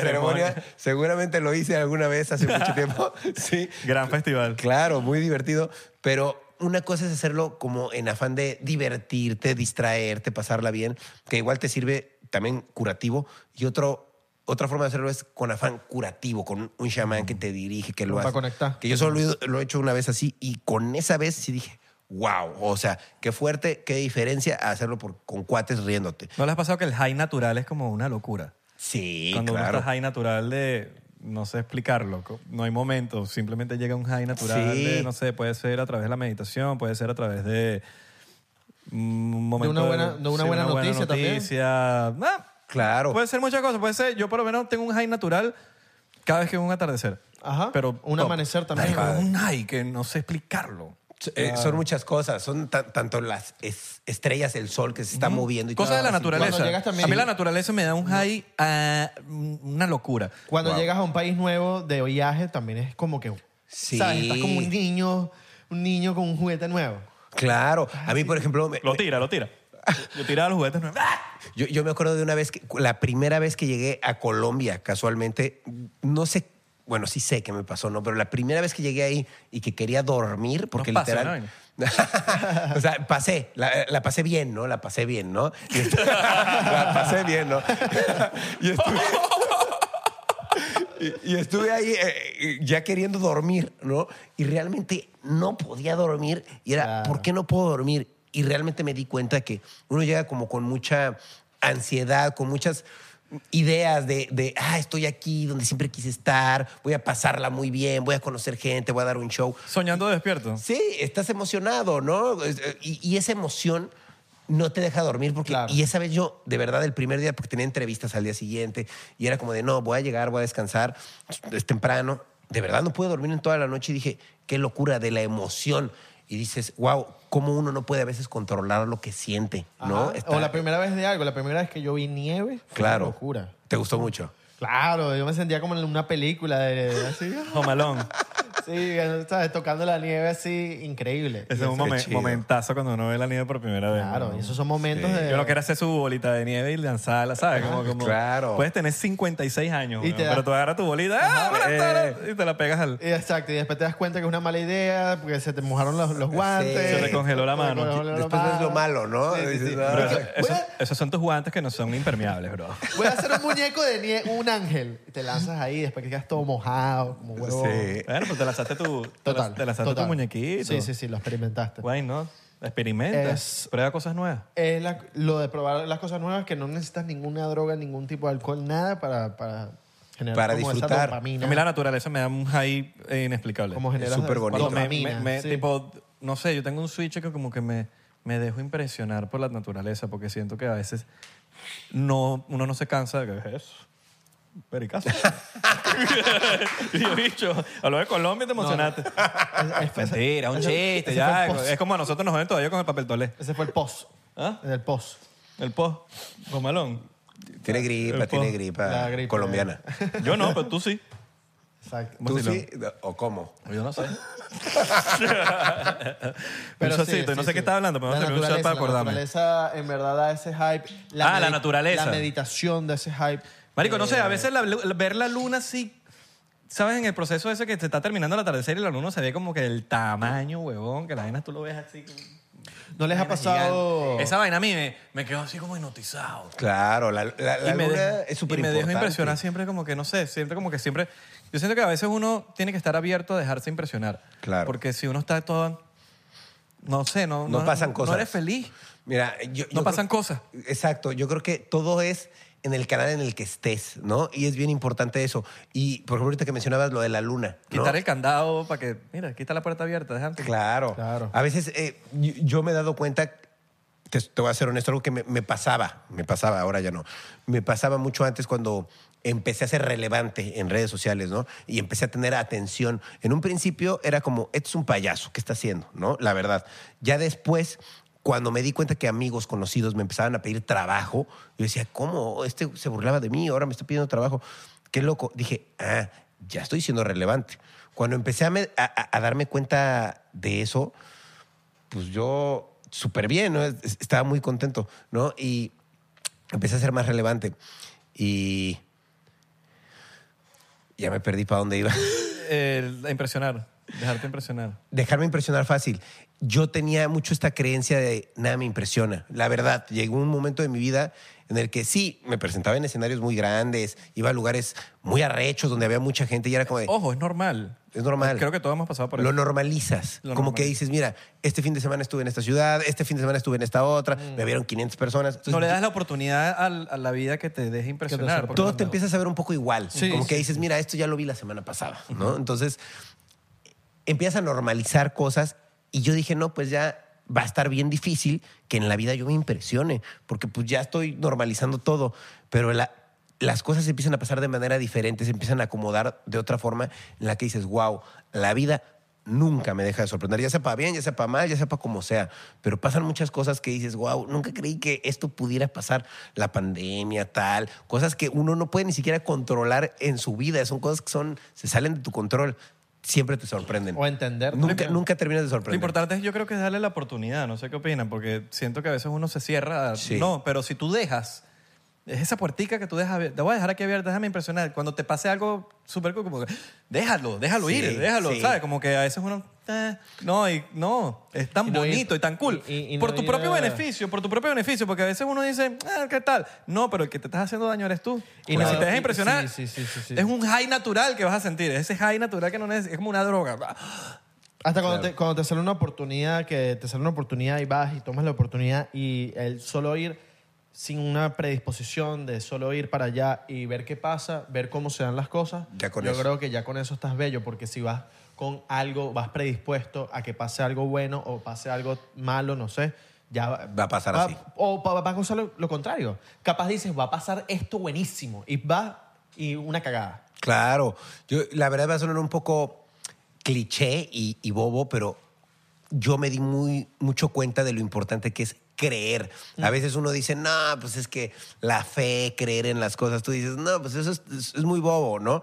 Pero la verdad es que sí es muy cierto. Cuando tú de verdad piensas y crees de corazón que algo puede ser posible, estás abriendo la brecha para que lo sea. Aunque sea el porcentaje que, que digas, es que es casi imposible que pase. Pero el hecho de creerlo de corazón hace que haya una brecha para que pase. Claro. Entonces, el primer paso es creer. Independientemente de que tengas las herramientas o no para que sea posible, cree en eso y puede suceder.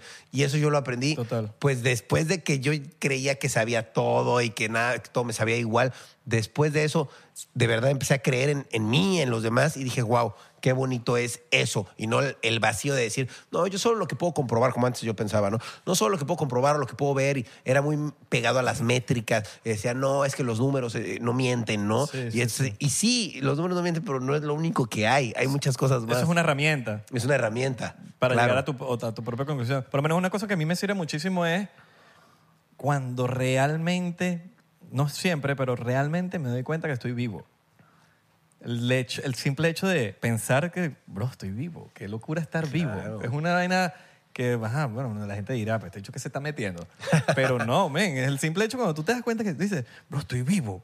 Que estoy, tengo vida propia. Claro. Es una locura. A mí me, pone- me pone todo loco a, a apreciar cosas, a, a agradecer. El, el tema de la gratitud es una, una locura. Increíble. Sí. Increíble. ¿sabes? No sé, son cosas tontas, weón, que a veces uno no...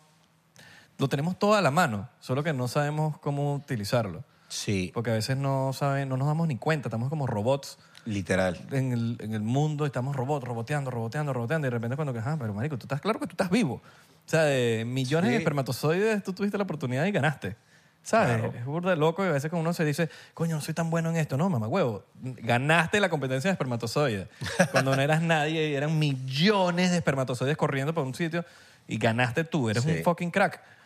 Entonces, ¿sabes? Ese tipo de cosas como Sí. son burda de bizarras pensarla. Claro. Y, no, y, y- y lo importante que es creer en uno mismo, porque de verdad yo sé que uno dice, ah, bueno, yo creo en mí mismo y fui el espermatozoide ganador, ¿no? Pero fuera del espermatozoide, tú como persona ya estás aquí viviendo y si crees en ti, es más fácil que llegues a tus objetivos Sí. Tú creyendo en ti. Yo creo pero- que con el pasar del tiempo ya vas más afianzando ese- esa creencia en ti. Bueno, lo digo por mí. Con el pasar del tiempo yo cada vez tenía más, he tenido más como confianza en mí mismo. Como más esto, más me quiero más yo mismo, más amor propio, esto, lo otro, como que al pasar del tiempo. ¿No les ha pasado?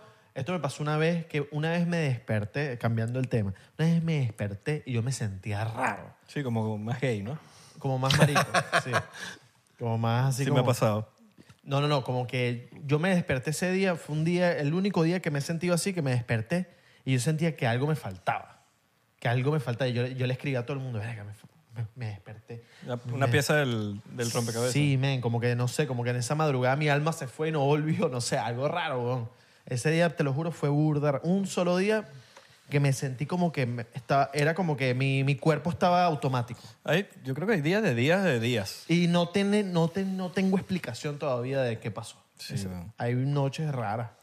Claro. Hay gente Yo siento que- que a veces es importante como, disculpa, que- como ser honesto dentro de ti mismo y entender de cómo eres tú y qué, quién eres tú, de conocerte y darte la oportunidad de la duda de quizás no sé quién soy, pero dame la oportunidad de conocerte más. Por eso es importante estar solo a veces, ¿no? De, de, no, porque a veces te preguntan, ¿quién eres tú? Pregúntate esa vaina. A veces te hace falta que te pregunten. Anoche me preguntaron, un pana me dice, ¿cuál es la canción que vas a sacar, la primera canción que vas a sacar en 2024? Y yo, "Hmm, ni yo me lo había preguntado. O sea, era como, hay veces que alguien te necesita hacer una pregunta y a veces uno mismo puede ser ese, esa persona que preguntarte a ti mismo, ¿sabes? De tal, tal cosa. Y uno mismo iba respondiéndose, porque uno es súper, al final del día, yo siento que uno habla con su, uno está como el, el físico y el mental y uno mismo, nosotros estamos ahorita hablando por el físico, pero el mental uno se puede comunicar con uno mismo. Sí. No, e- es bien bonito estar definido con lo que te gusta y lo que no, ¿no? Tenerlo claro. Eh, yo siento que a veces es, digo, no feo, pero que es raro que a veces le digas a alguien, oye, ¿te gusta? Sí, me da igual, no sé. No. O sea, ¿cómo? ¿Cuál o qué? Ni tú sabes si te Ni gusta. sabes. Entonces, pues cada quien, y siento que hay mucha gente en esa circunstancia, y no que lo critique, está bien dudar, ¿no? Pero está súper mejor estar definido y decir, yo sé que esta música a mí no me gusta, esta sí, esto es así. Y es bien padre saber quién eres. Y no toda la gente alcanza a, a identificar lo que sí le gusta y lo que no. Y nunca es tarde. Y nunca es tarde. Está bien si Exacto. tienes 50 años, 60, 70, 80, 90, 100. Siempre estás a tiempo de preguntarte. de- de- porque a veces uno piensa, no, tengo 34 años y yo sé, ya yo me conozco, yo, yo- yo sé cómo soy, yo soy así. No, hermano, espérate, ya va. O sea, no eres así, no estás ni Claro. cerca de ser así. Quizás te has dejado influenciar por tu Exacto. círculo y simplemente eres el espejo de tu mejor amigo o del otro. ¿Quién sabrá? Tú sabrás al final o lo vas a saber. Pero lo importante es tipo que nunca es tarde para encontrarte uno mismo a través de lo que sea. Hay gente que se encuentra en pasiones, otra gente que se encuentra en hobbies, en meditaciones, en espiritualidad, en, no sé, weón, simplemente eh, haciendo un deporte.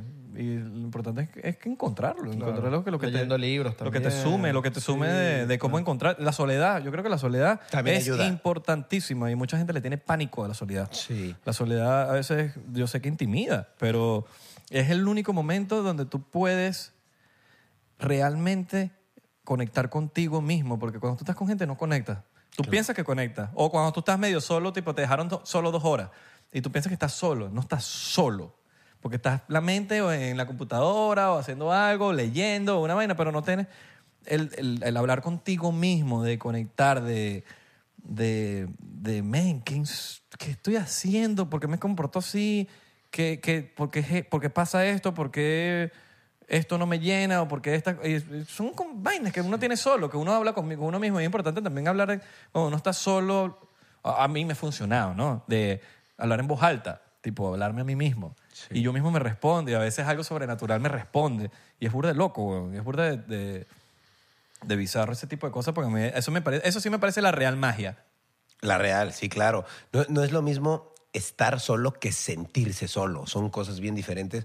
Y a mí me, me- me encantó que en mi casa yo, por ejemplo, estaba solo, ¿no? Cuando vivía solo, yo decía, "¿Que ¿por qué la gente no puede vivir sola? Es increíble. Yo decía, qué padre estar solo en tu casa, disfrutar de tus cosas, eh, poder invitar a alguien y poderlo recibir sin tenerle que pedir permiso a nadie, sin tener que incomodar a nadie. Yo decía, qué increíble. Y es bien padre estar solo también, pero es porque uno está solo. Cuando tú te sientes solo, a pesar de que estés rodeado de amigos, pues vas a sentirte mal porque vas a decir, no, es que no me escuchan, es que no me hablan. Pues escúchate tú primero, ¿no? Entonces, creo que eso es un parteaguas bien importante.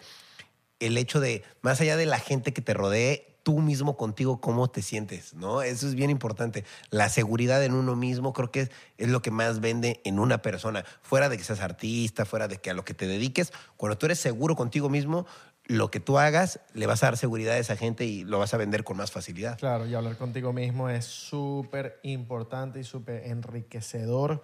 Es demasiado sabroso. Estás en, la- en esos momentos cuando estás en la ducha, que te pones a pensar y te pones a hablar contigo mismo. Esos momentos son de oro. Y sí es muy importante estar, estar como dices tú, solo en esos momentos, hacer catarsis. Y, y ya, y obviamente después reconectar con la gente que, que quieres, con Sí, la familia. con- pero sí, yo no puedo estar tanto tiempo con gente rodeada. Me gusta estar a veces solito. Claro, sabroso. está ¿no? mejor. Que es sabroso. Yo me doy cuenta cuando a alguien tipo, le hace falta más tiempo solo cuando tiene tipo, varias personalidades o, o constantemente están cambiando su personalidad o constantemente hablan distinto. Constante, es como que está bien, no te, no te estoy juzgando, simplemente es como no te has encontrado. Exacto. Y hace falta como encontrarte de que, quién eres tú.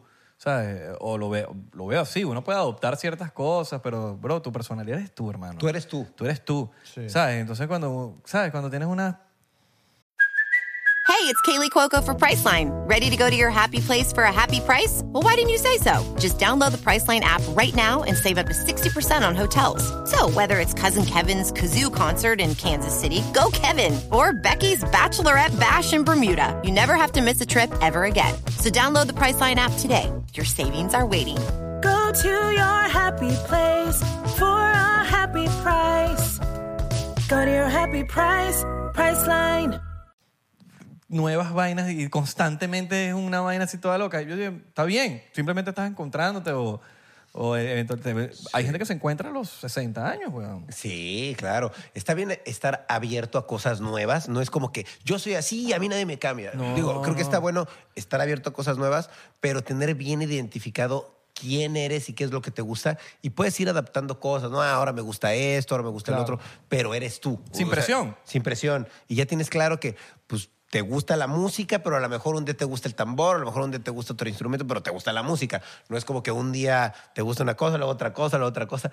Creo que eso es bien importante, estar bien definido. Y ya que lo tienes, creo que es nada más como ir mejorando como el objetivo. Es decir, voy para acá, bueno, pues a lo mejor no voy a ser eh, un artista rechísimo del reggaetón, porque pues no, no va por ahí, pero a lo mejor eh, voy a ser músico y soy increíble con los instrumentos, entonces me voy a ir por ahí. Entonces es cosa de uno tenerlo claro en ese sentido, ¿no? De sé que soy así, pero no por ahí, por acá, ¿no? Entonces, Uno va buscando su propósito también. Propósito, exacto. Como el Ikigai.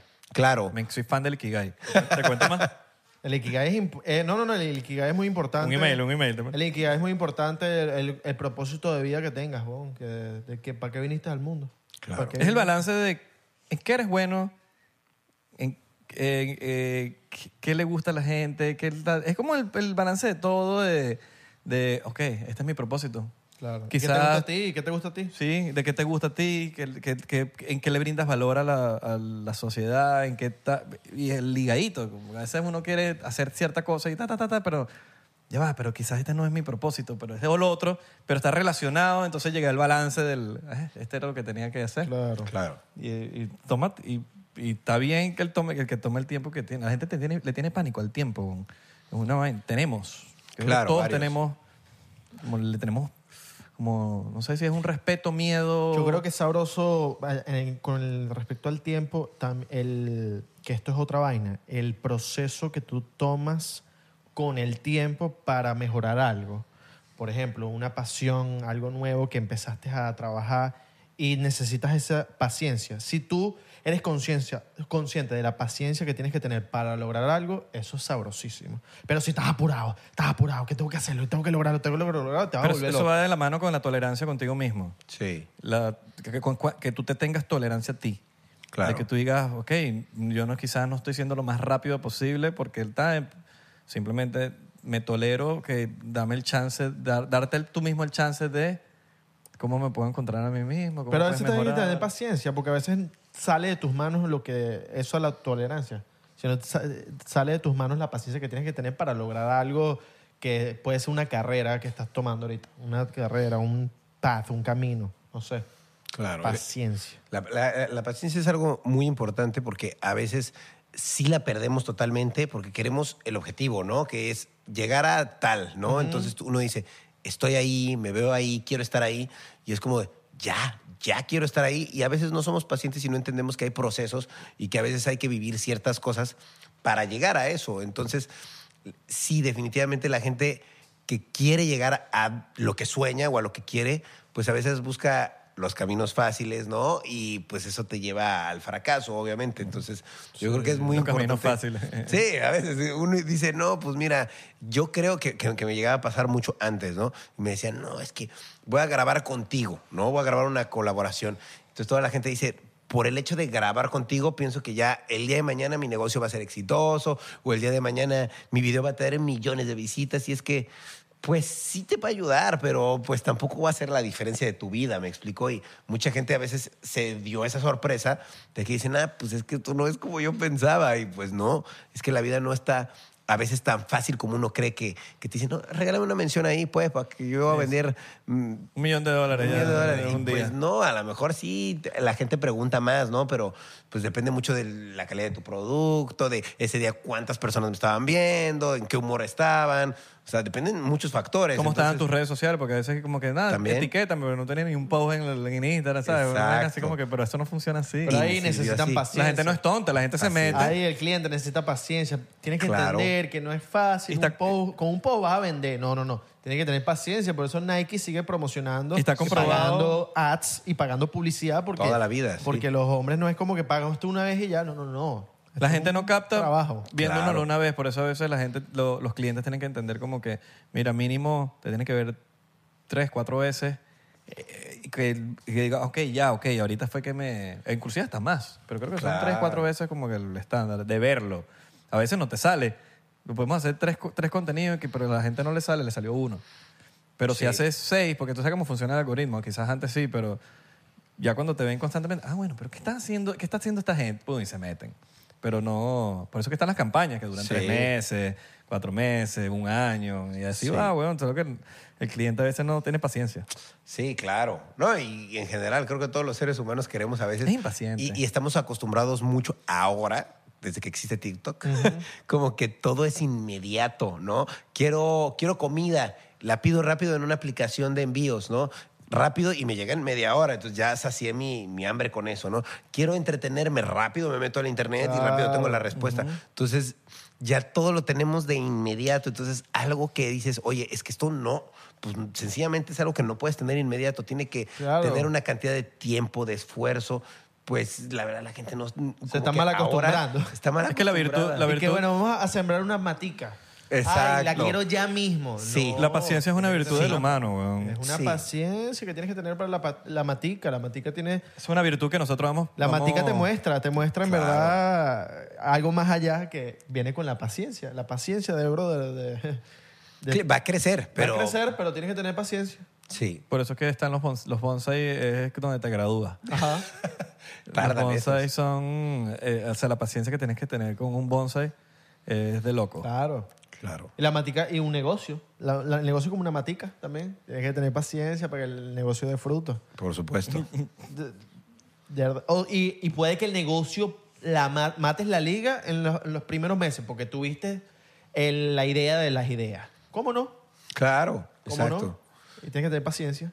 Sí, sí, no, no siempre el, primero es que, el- es que funciona. A veces tienes que estar ahí años y ya después de años de estar haciéndolo, de repente, ¡pup! para arriba. Ajá. Ya, ahí te quedas. Pero pues tienes que estar ahí, tienes que tener cierta credibilidad. Las cierta- redes sociales es, un- es una vaina de paciencia dura. También. Porque yo, yo también- he conocido mucha gente que me dice, no, es que llevo cinco años haciéndolas, pero no me ha pegado y de repente, ¡pum! para arriba.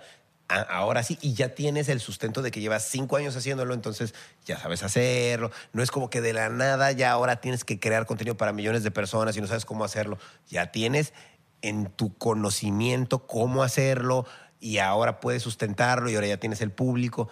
Está padre. Claro. Yo ¿no? siento, yo siento que con la paciencia también tiene que venir algo que es también la inteligencia de, ok, llevas cinco años haciendo algo y lo sigas haciendo igual siempre, no te va, no te va a resultar. Exacto. Ve cambiando las vergas para ver si resulta lo que... Cambiando, vas moviendo aquí, vas moviendo allá, vas pensando una nueva idea, vas pensando así, lo dije así, de esta forma, ta, ta, ta, y en algún momento Mejoras. mejora.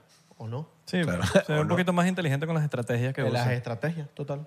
Sí, claro, 100%. Eh, Yo, yo siempre fui muy... Eh, Coño, pero Hostia, tío, joder. Ah, coño, estás bebedor tú. ¿ah? Sí, sí, sí, sí, sí. Bueno, a ver si vamos a- salgo una último, el pieza. último, pa. Bueno, el último. pa- Órale, órale.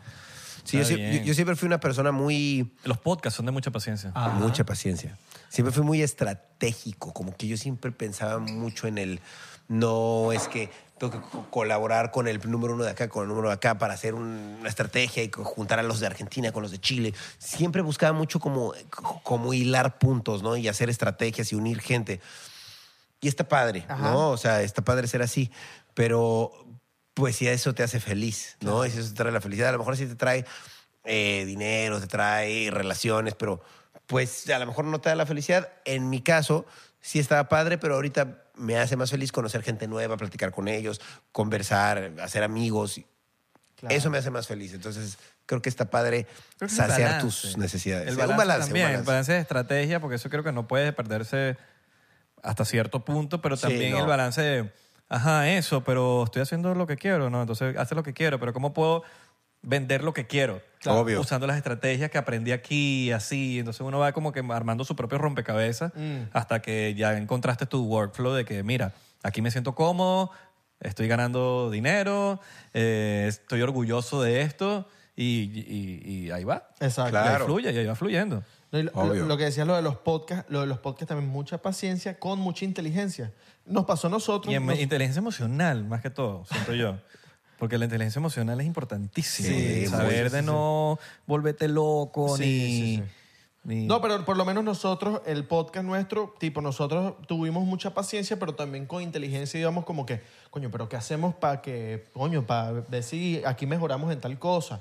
O qué hacemos nuevo aquí. Entonces, coño, vamos a traer invitados. vamos a traer No, pero también la esta importa- forma. y la- a, a eso le sumas a la, a la importancia de tener una meta clara. Ajá. Nosotros desde el episodio 1 hablábamos, decimos, nosotros vamos a pegar en TikTok. Ahí es. Que ahí va la visión. Vamos a buscar en TikTok. No, que no sé. En TikTok tenemos que pegar. ¿Por qué? Porque ya le sabemos, el, ya le sabemos medio agarrar la vaina al TikTok. Claro. Entonces tú tienes que saber en qué eres bueno y en dónde puedes explotar, a pesar de que quizás TikTok no es tu favorito o lo que sea, pero de que, de que sepas, ok, ese es mi fuerte, vamos a explotarlo ahí. ¿Por qué? Porque es lo que se maneja. Y efectivamente, cuando tú tienes esa meta clara, sabiendo que el Ikigai, de saber qué eres bueno, agarras y dices, bueno, si voy para TikTok, tengo que apuntar para TikTok y eventualmente vas a explotar en TikTok y si explotas en TikTok, el podcast le da bien. Y así fue, así fue. Pero era porque teníamos una meta clara. Claro, y sin embargo, yo creo que ya también ustedes tenían, por ejemplo, años de experiencia creando contenido en redes. Si hubieran sido unas personas que empezaron su podcast, y que, que- que también pudo haber sido, ¿no? Pero empezaron su podcast de cero y les empezó a ir bien, es como, ¿con qué sustentamos esto si no tenemos la experiencia? Yo admiro mucho a los podcasts que empiezan así, que sin tener vida en redes Sí. sociales antes, que les da muy bien, porque digo, Claro. coño, qué recho que no tenías el conocimiento Todas de las antes y tablas. estás rompiendo en la madre.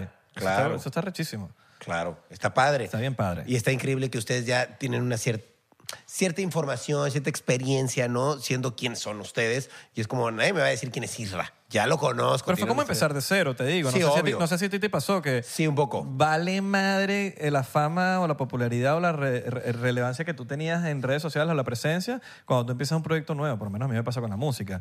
Que vale mierda si yo tenía, me sigue o Obvio. no. Y es como empezar de cero. El podcast, empezar de cero. Entonces cualquier cosa que tú hagas está empezando de cero porque quizás tus seguidores te veían por una cosa específica. Totalmente. Entonces, cuando vienes y te ah, Rayito está haciendo un podcast, quizás no te paran al principio.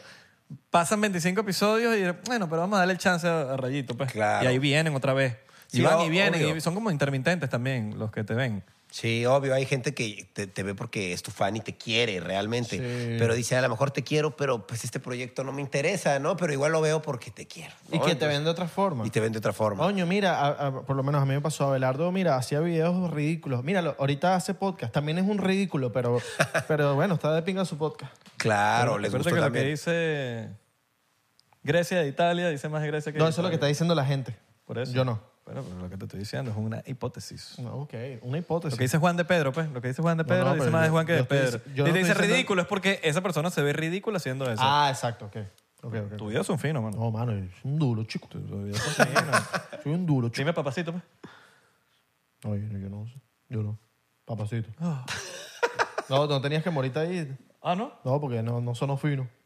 Pero para mí sonó fino. ¿Sonó Eso lo decido yo, Ah, no tú. bueno. Ah, bueno, sí va. Tú no decides por mí. No. Tú no sabes que sonó fino, pero no. Yo, Mm. yo controlo tu mente.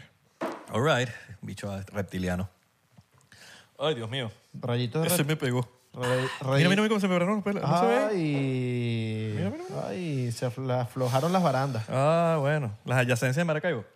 El chinazo, chinazo que re- el mejor chinazo que recuerdas. Hay un chinazo que recuerdas Sí, cuando conociste a Grecia, no. ¿no? Pero ¿cuál es el chinazo más épico que te has tirado? Mira, yo creo que el chinazo más épico, yo conocí a la abuela de Grecia, ¿no? Y alguna vez llegué a hablar por teléfono con ella y me llegó a decir, eh, me, me- me decía, este, me dice, me dice, oye, Rayito, yo estaba en México, ¿no? Y me decía, Rayito, tráete un maño. Y yo decía, ¿cómo que un maño? no? Un guau este tamaño, me decía por teléfono. Yo decía, dije, güey, ¿qué, qué es eso? Y me decía Grecia, no, es un chinazo, ¿no? Y me explicaba el chinazo. Entonces, en un principio como que no terminaba de entender, ¿no? El, el chiste, ya después lo fui entendiendo, ¿no? Y obviamente me dijeron más chistes, más, más cosas en sentido figurado y las fui entendiendo, ¿no? Pero cuando llegué a Venezuela a, a a casarme, literal, porque fui a eso, a casarme por segunda vez, y Grecia me llevó a programas de televisión. Entonces me dice, no, que mira, que te va a llevar a Venevisión, a... No me acuerdo cómo se llaman las otras cadenas, la verdad, pero sé que tienen... A nombre- Televen, mano, Televen. Televen, Venevisión, sé que se llaman así, ¿no? Pa- para mí, como extranjero, pues yo no entiendo cuál es la diferencia de una televisora a la otra. Para mí, pues, son televisoras y ya, y voy a un programa, no sé de, de qué es cada programa, porque no los he visto, ¿no? Entonces fui a uno, primero, que era un poquito más como como de entretenimiento, como de revista, ¿no? Entonces me, me hicieron bailar, estuve como platicando con los eh, seis conductores que había, ¿no? Y estu- Montaña o playa, Rayito. ¿Cómo está ese corazoncito, Rayito? La verdad, creo que no me tocó eso. ¿No te tocaron esa? Creo que esos no, pero sí estaban chistosos, la verdad. y me cayeron bien, burda de panas, ¿Cómo, ¿no? ¿Cómo te sientes, Rayito? Bien. Mira, Rayito, y para... la- Para finalizar este Para segmento. finalizar, a las personas nuevas que están empezando en este mundo de las redes sociales, ¿qué les aconsejas? Pues mira, yo les aconsejo, Ah. muy, muy generales las preguntas. ¿no? Y padre, muy, muy buenas Sí, vale, está personas, chévere, todos, chévere. súper bien. Y de- después de eso, pues Grecia me dice, bueno, vamos a otra televisora, ¿no? Y dije, "Ah, vamos a un programa igual, ¿no? Como de joda. Me lleva al programa y la verdad sí estaba todo más serio, ¿no? Y Yo, yo, no entendía nada. Yo dije, voy a un programa de invitado. Entonces, como que me pasan a mí primero a hablar con la conductora y la conductora muy seriecita, muy, muy bella, la conductora vestida lindo, y me dice, oye, este, eh, ¿qué, es, qué es lo que has aprendido aquí de Venezuela? ¿No? Y dije, ah, pues me está preguntando algo de joda, ¿no? Voy a responder algo que, que da risa, ¿no? Y le digo, pues, ¿qué es el maño? Y la- la- la- la chica se queda así como, ¿cómo? ¿Qué es un maño? ¿No? Así muy seria, ¿no? Y yo le dije, pues un huevo de este tamaño. yo nada más vi cómo ella se quedó así como súper sacada de onda. Le cerraron el programa, Y huevón. vi cómo los de producción, el de cámara, el de sonido, se empezaron a cagar de risa. Vi que se cagaron de risa y dije, ay, bueno, pues estuvo chistoso, La ¿no? rompiste. Sí, yo dije, estuvo chistoso, ¿no? Y ella no se rió y me dijo, no, no, no. No Preso. sé qué es un maño. Y yo, Preso, el ya- ya como, como- como que no entendí nada y de repente me empezó a hacer otras preguntas, ¿no? Y terminó todo raro, ya después la entrevista terminó rara. Y después me dice Grecia, no, no, no, no, te pasaste, te pasaste, eso no se dice en la televisión. Y yo, pues, ¿qué tiene? Es algo que dice tu abuela. Dije, es un dicho chistoso. Eh, marico, allá la televisión, allá todo eso es- A mí se me escapó, me dicen, ¿cómo- a mí me preguntaron en una entrevista que, ¿cuál sería tu, qué, qué- cuál sería tu atardecer perfecto? ¿Con qué te lo tomarías? Y yo, "Mm, un atardecer, con un vinito, con un vino. ¿Qué? ¿En Todo se- serio? no se puede decir vino. No. ¿De pana? Sí, weón. Papi, te estoy hablando en serio. Y después como que... No eres que era ese programa, en todos era así, no puedes decir cerveza, vino, Ah, no ron, puedes decir alcohol. No puedes decir ningún nombre de alcohol. qué loco. Porque estás estimulando... No hay nada sin sentido. Como, Ajá, como que entonces tengo que decir, bueno, me lo tomaría con un vino como Jesús tomó el vino en la última... No sé, weón. Licor de uva. licor de uva. Eso, es- eso es- No, ni siquiera le puedes decir licor. Ah, no puedes decir. Se puede decir como que jugo de... eh, Uva extracto de uva. Uva fermentada. Uva fermentada. Claro. Eso sí lo puedes decir. Porque me lo dije, eh, casualmente me lo dije. Pero ves, para que sepa que, papi, este se lanzó el huevo. de- ¿sabes? Bueno, en, en- en mi defensa, que yo sé que igual sí me pasé un poco, pero en mi defensa, para mí estaba entendiendo una cultura nueva en ese momento porque era la segunda vez que iba, ¿no? Era como el niño que repetía los, los chistes del papá y era como que, Totalmente. hijo, tú no lo puedes decir. Totalmente. Yo dije, bueno, pues lo voy a decir porque me lo dijo su abuela hace unos días en la, en la llamada, ¿no? Y no esperé que fuera a ser tan negativo. O sea, y después ya me dijeron, no, pues es que si te pasaste, era en vivo y todo. Y yo dije, ah, bueno, pues no. O sea, hasta su familia me hizo burla. El- el para que sigan invitando mexicanos. Pues sí. No, yo feliz, la verdad, que sí tengo Claro. que decir eso. Me recibieron increíble. En Venezuela, qué bien tratan a los extranjeros. Debería haber una ley, tipo, a la gente de afuera, mexicanos o de otros países, como que tengan un poquito de tolerancia. de, Bro, este bicho no es de, tu- no es de, no es de acá. No va a entender. Entonces, pu- para él puede ser otra cosa. Entonces, como que debería haber una ley que salva el show. Sí, y, la verdad, yo desde antes de conocer Venezuela, conocer a Grecia, conocer bien toda la cultura, yo sí decía, wow, qué difícil el español que hablan. O sea, como que no lo entendía. Y cuando la vine a conocer aquí en Miami, conocí un poco de maracuchos ahí de fiesta. Hablaban y yo decía, ay, no estoy entendiendo nada, maldición. Y dice, "Bernardino, ¿qué qué quieres probar? Mira, mira, Prueba esto. Y dice, ay, qué pena, me da vergüenza admitirlo, pero no estoy entendiendo la mitad de lo que dicen. No ¿Cómo le hago? Imagínate con un chileno, ahí sí La- te mueres. pero ¿sabes que la gente- ahí, la, la- cuarta parte ahí. La gente que no habla, ciudadanos del mundo que no hablan español, tipo americanos, de otros países, ah, cuando escuchan a un venezolano hablar, preguntan si es italiano. Es muy, es porque hablamos muy rápido. Entonces, para otra, una persona de otro país, nosotros estamos, ah, para, para, para, para, bueno, no sé. Claro. Parece- parecemos. Sí, a nosotros. Italianos. Sí. Sí, como nos, tipo, a veces preguntan en inglés, tipo, ¿qué están hablando? Ubers, pasa mucho en Uber, tipo, ¿qué están hablando? ¿Italiano? Y nosotros, pero, Eh, no, from, yeah, from Roma. From no, Roma. español.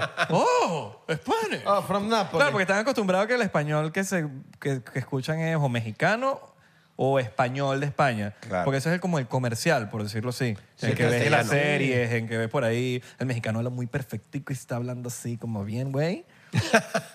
Pero con el acentito al final, ¿no? Eh, güey. El norte, güey. El norte, güey, ¿qué tal? Tienes que decirle que sí, que eres italiano. Italiano, eh, italiano, Eh, 99%, yes, yes, yes, eh, las 2, 3, 4, Ah, 5. from Napoli. Nápoles, está bien. Venezuela, Nápoles, Venezuela, ¿no? Nápoles, Venezuela. Venezuela. Pasticho, ¿probaste pasticho? Sí, de hecho Grecia hizo uno buenísimo. Eh, He comido pasticho. Sí, sí lo he comido. La verdad tengo que ser honesto, yo soy un poco alérgico al gluten, entonces, por ejemplo, el pasticho, pasticho me, me hace un poco de daño, me inflamo mucho, pero sí lo he comido, sí me gusta y pues sí se me hace, es, que, eh, se me hace muy cool, o sea, es algo que nada más desde Claro. Venezuela, ¿no? Con un montón de tomate, está rico, es muy rico. Los gusta. italianos llegaban, masivamente los italianos a, Sí. a Venezuela. Sí. Sí, sí, sí, sí. Y los sirios, los sirios sí nos invadieron. También un montón de árabes y de invasión. italianos, ¿no? En, en México hay, hay árabes. Sí, de hecho, yo soy, mira, yo soy, eh, por decirlo así, una cuarta parte judío, una cuarta parte o mitad árabe. Sí, tienes pinta. Tienes demasiada pinta judío. Sí. Sí, judío. Y una parte mexicana, por decirlo así, porque pues ahí crecí. En Claro. Pero realmente mi, mi, mi sangre, mi ADN es árabe judío. Entonces, ¿Te has hecho el, el examen de sangre? Sí, ahí lo tengo, ahí ¿Y lo te- tengo. y te sale como- Sí, sale que soy como...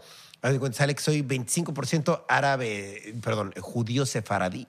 Luego, Ok. otro como veintitantos por ciento, no sé qué, eh, judío, pero otro judío también. Entonces soy como Varios cincuenta y judíos. tantos, sí. Ortodoxos. Sí. Luego como otro 25-30% árabe de, de Líbano. Yo soy libanés. Ah, del Líbano, fino. Sí, soy, soy libanés, tengo, tengo porque otros árabes no. ascendencia de ahí. Y luego las otras, como, no sé, como 30, 20% que queda, es como de otros países, de que ¿Y eres judío?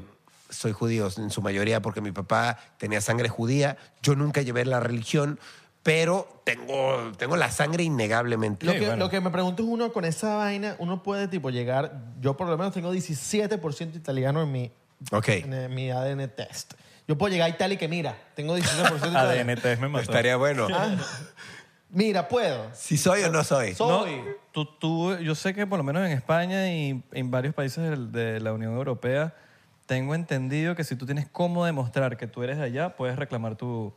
Como por ejemplo, en España, en España bro, la- una gran mayoría de, de- de Venezuela vino de España. De hecho, mi- yo tengo creo que 75% Órale, de. Portugal, España y Vasco, que anteriormente era lo mismo. Sí, Siempre como que era todo está ahí.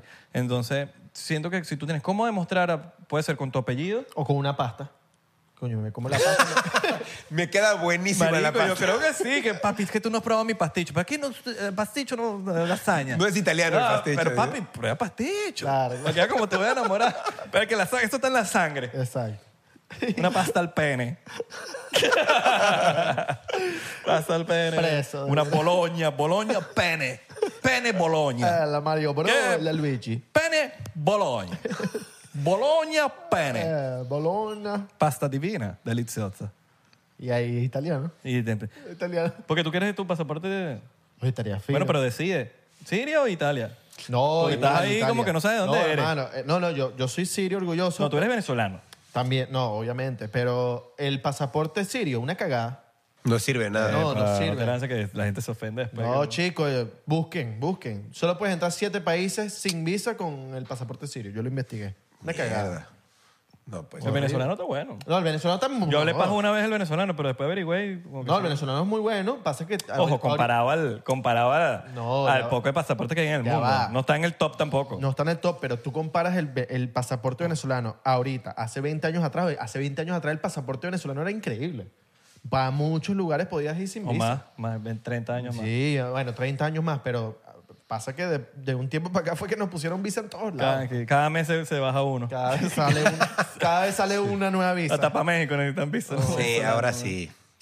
Sí, a- ahora no- no- nos pasa que luego queremos invitar a familia de Grecia que pues no se va a quedar, o sea, vienen de visita a verla a ella y es como, pues no tienen visa y es como, peo, ¿no? no podemos Llenar invitarlos. una visa es una ladilla. Sí, ya, ya, ya ese requisito hace que sea un filtro Sí. pues, importante. Bueno, alguien que responda aquí si el niño Abelardo puede reclamar su nacionalidad italiana, que él quiere ser italiano. Por favor. No, no, no es que quiero, pero, pero un pasaporte por lo menos. bueno, para- pero papi, mejor que, mejor que el sirio. Sí, sí, sí. Yo creo que mejor quiero el venezolano. Puedo, También, tener, sí. puedo tener los dos. Puedo tener vi- venezolano y Ojo, italiano. el orgullo venezolano se carga adentro. Siempre. Pero, el, El pero por lo menos el en cuanto a pasaporte hablemos, ¿no? Venezolano soy creo que orgulloso. el italiano- Me sabe a culo los pasaportes. O el pasaporte valenciano. Denme, eh, de- Dame el pasaporte valenciano. ¿De colores? De Carabobo. De- denme el que- con el que entro. De colorcito. denme con el que entro para más lugares. Ese es el que yo quiero. El gringo. El gringo, sí. el sí. gringo. Yo creo que es el gringo, ¿no? Es el pasaporte que más tiene chance, ¿verdad? El- y el canadiense es bueno. Y el de UK. El canadiense es bueno. Ah, también. Yo lo busqué Creo. en estos días. Hay páginas en donde tú pones el número, el, el nombre del país y te sale con ranking, ranking y todo. El argentino es bueno. No estoy claro. No sé. O sea, te dice, en estos países necesitas visa, en estos países no, en estos países necesitas como... Yo creo que el de Nigeria la rompe. un, ¿Sabes? Este... Que que necesitas este permiso de viaje, ya. El esta. El ESTA. El esta. ETA, ¿no es? No es ETA. Es- esta, esta. No es ETA. E- este, ah. No, ETA es Estimating Time Arrival. Eso es otra cosa. All right. Esta. O esta no. Ah, Esta sí, esta Esta, no. esta no. Pero bueno, muchachos, me quiero despedir. Rayito, gracias por venir aquí. Me voy a tomar un shot último para despedirnos. Uh, ya que ya que es difícil tener Rayito por aquí por, no- por nuestros Sí, entonces- gracias por la invitación, No, vale, gracias a ti por tomarte el tiempo de venir. y- Ya, ya, aquí. Pero ese es el pasado, mamá, Bueno, huevo. Dale, tómate ese, tómate ese. ¿Qué es el drama? Estás ahí todo llorón. Este es el último de... Ya no, ya no grabamos más hoy. Eh... Es el primero del año. acá. Coño. Vacilón, Abelardito. Eso te pasa por, por, por tardarte. Mira que tú siempre es el que te tomas las vainas primero. Ahora te to- como te tardaste, ¿no? Salud, querido. Salud. Querido Gracias. Les deseamos lo mejor. A ti, larga vida para, para la relación de ustedes de Grecia. Saludos a Grecia.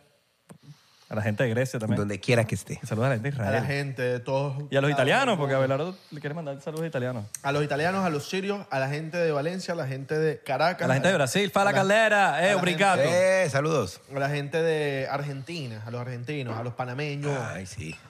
a la gente de todo el mundo. Panamá. A la gente de Mérida, a la gente de, La gente de Panamá. de Maracaibo. a Gente la de Panamá los queremos. A la gente de Guadalajara, chico.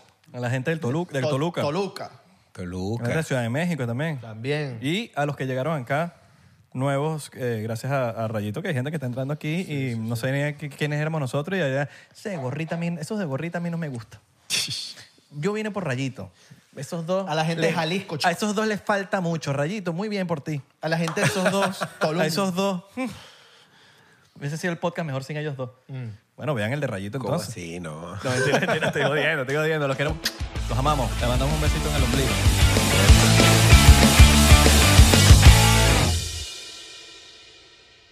¿Estás listo para convertir tus mejores ideas en un negocio en línea exitoso? Te presentamos Shopify. Tal vez no lo sabías, pero nuestro podcast More Than Mamis es un negocio y lo empezamos por supuesto para desahogarnos y hablar sobre la maternidad, no para convertirnos en expertas de ventas y del e-commerce. Así que sí, necesitábamos ayuda para vender nuestro merch y poner en marcha nuestra tienda. ¿Y cómo suena con Shopify? Llega otra venta. Shopify es la plataforma de comercio que está revolucionando millones de negocios en todo el mundo. Ya seas un emprendedor desde tu casa o desde donde sea, Shopify es la única herramienta que necesitas para iniciar, administrar y hacer crecer tu negocio sin dificultades. Con Shopify puedo gestionar pedidos, envíos y pagos desde cualquier lugar, brindándote toda la información y estadísticas de tus ventas al detalle. Regístrate para un periodo de prueba con tan solo un dólar al mes en shopify.com barra sonoro, todo en minúsculas. Ve a shopify.com barra sonoro para llevar tu negocio al siguiente nivel. Shopify.com barra sonoro. ¿Estás listo para convertir tus mejores ideas en un negocio en línea exitoso? Te presentamos Shopify. Tal vez no lo sabías, pero nuestro podcast More Than Mamis es un negocio y lo empezamos por supuesto para desahogarnos y hablar sobre la maternidad, no para convertirnos en expertas de ventas y del e-commerce. Así que sí, necesitábamos ayuda para vender nuestro merch y poner en marcha nuestra tienda. ¿Y cómo suena con Shopify? Llega otra venta. Shopify es la plataforma de comercio que está revolucionando millones de negocios en todo el mundo. Ya seas un emprendedor desde tu casa o desde donde sea, Shopify es la única herramienta que necesitas para iniciar, administrar y hacer crecer tu negocio sin dificultades. Con Shopify puedo gestionar pedidos, envíos y pagos desde cualquier lugar, brindándote toda la información y estadísticas de tus ventas al detalle. Regístrate para un periodo de prueba con tan solo un dólar al mes en shopify.com barra sonoro, todo en minúsculas. Ve a shopify.com barra sonoro para llevar tu negocio al siguiente nivel. Shopify.com barra sonoro.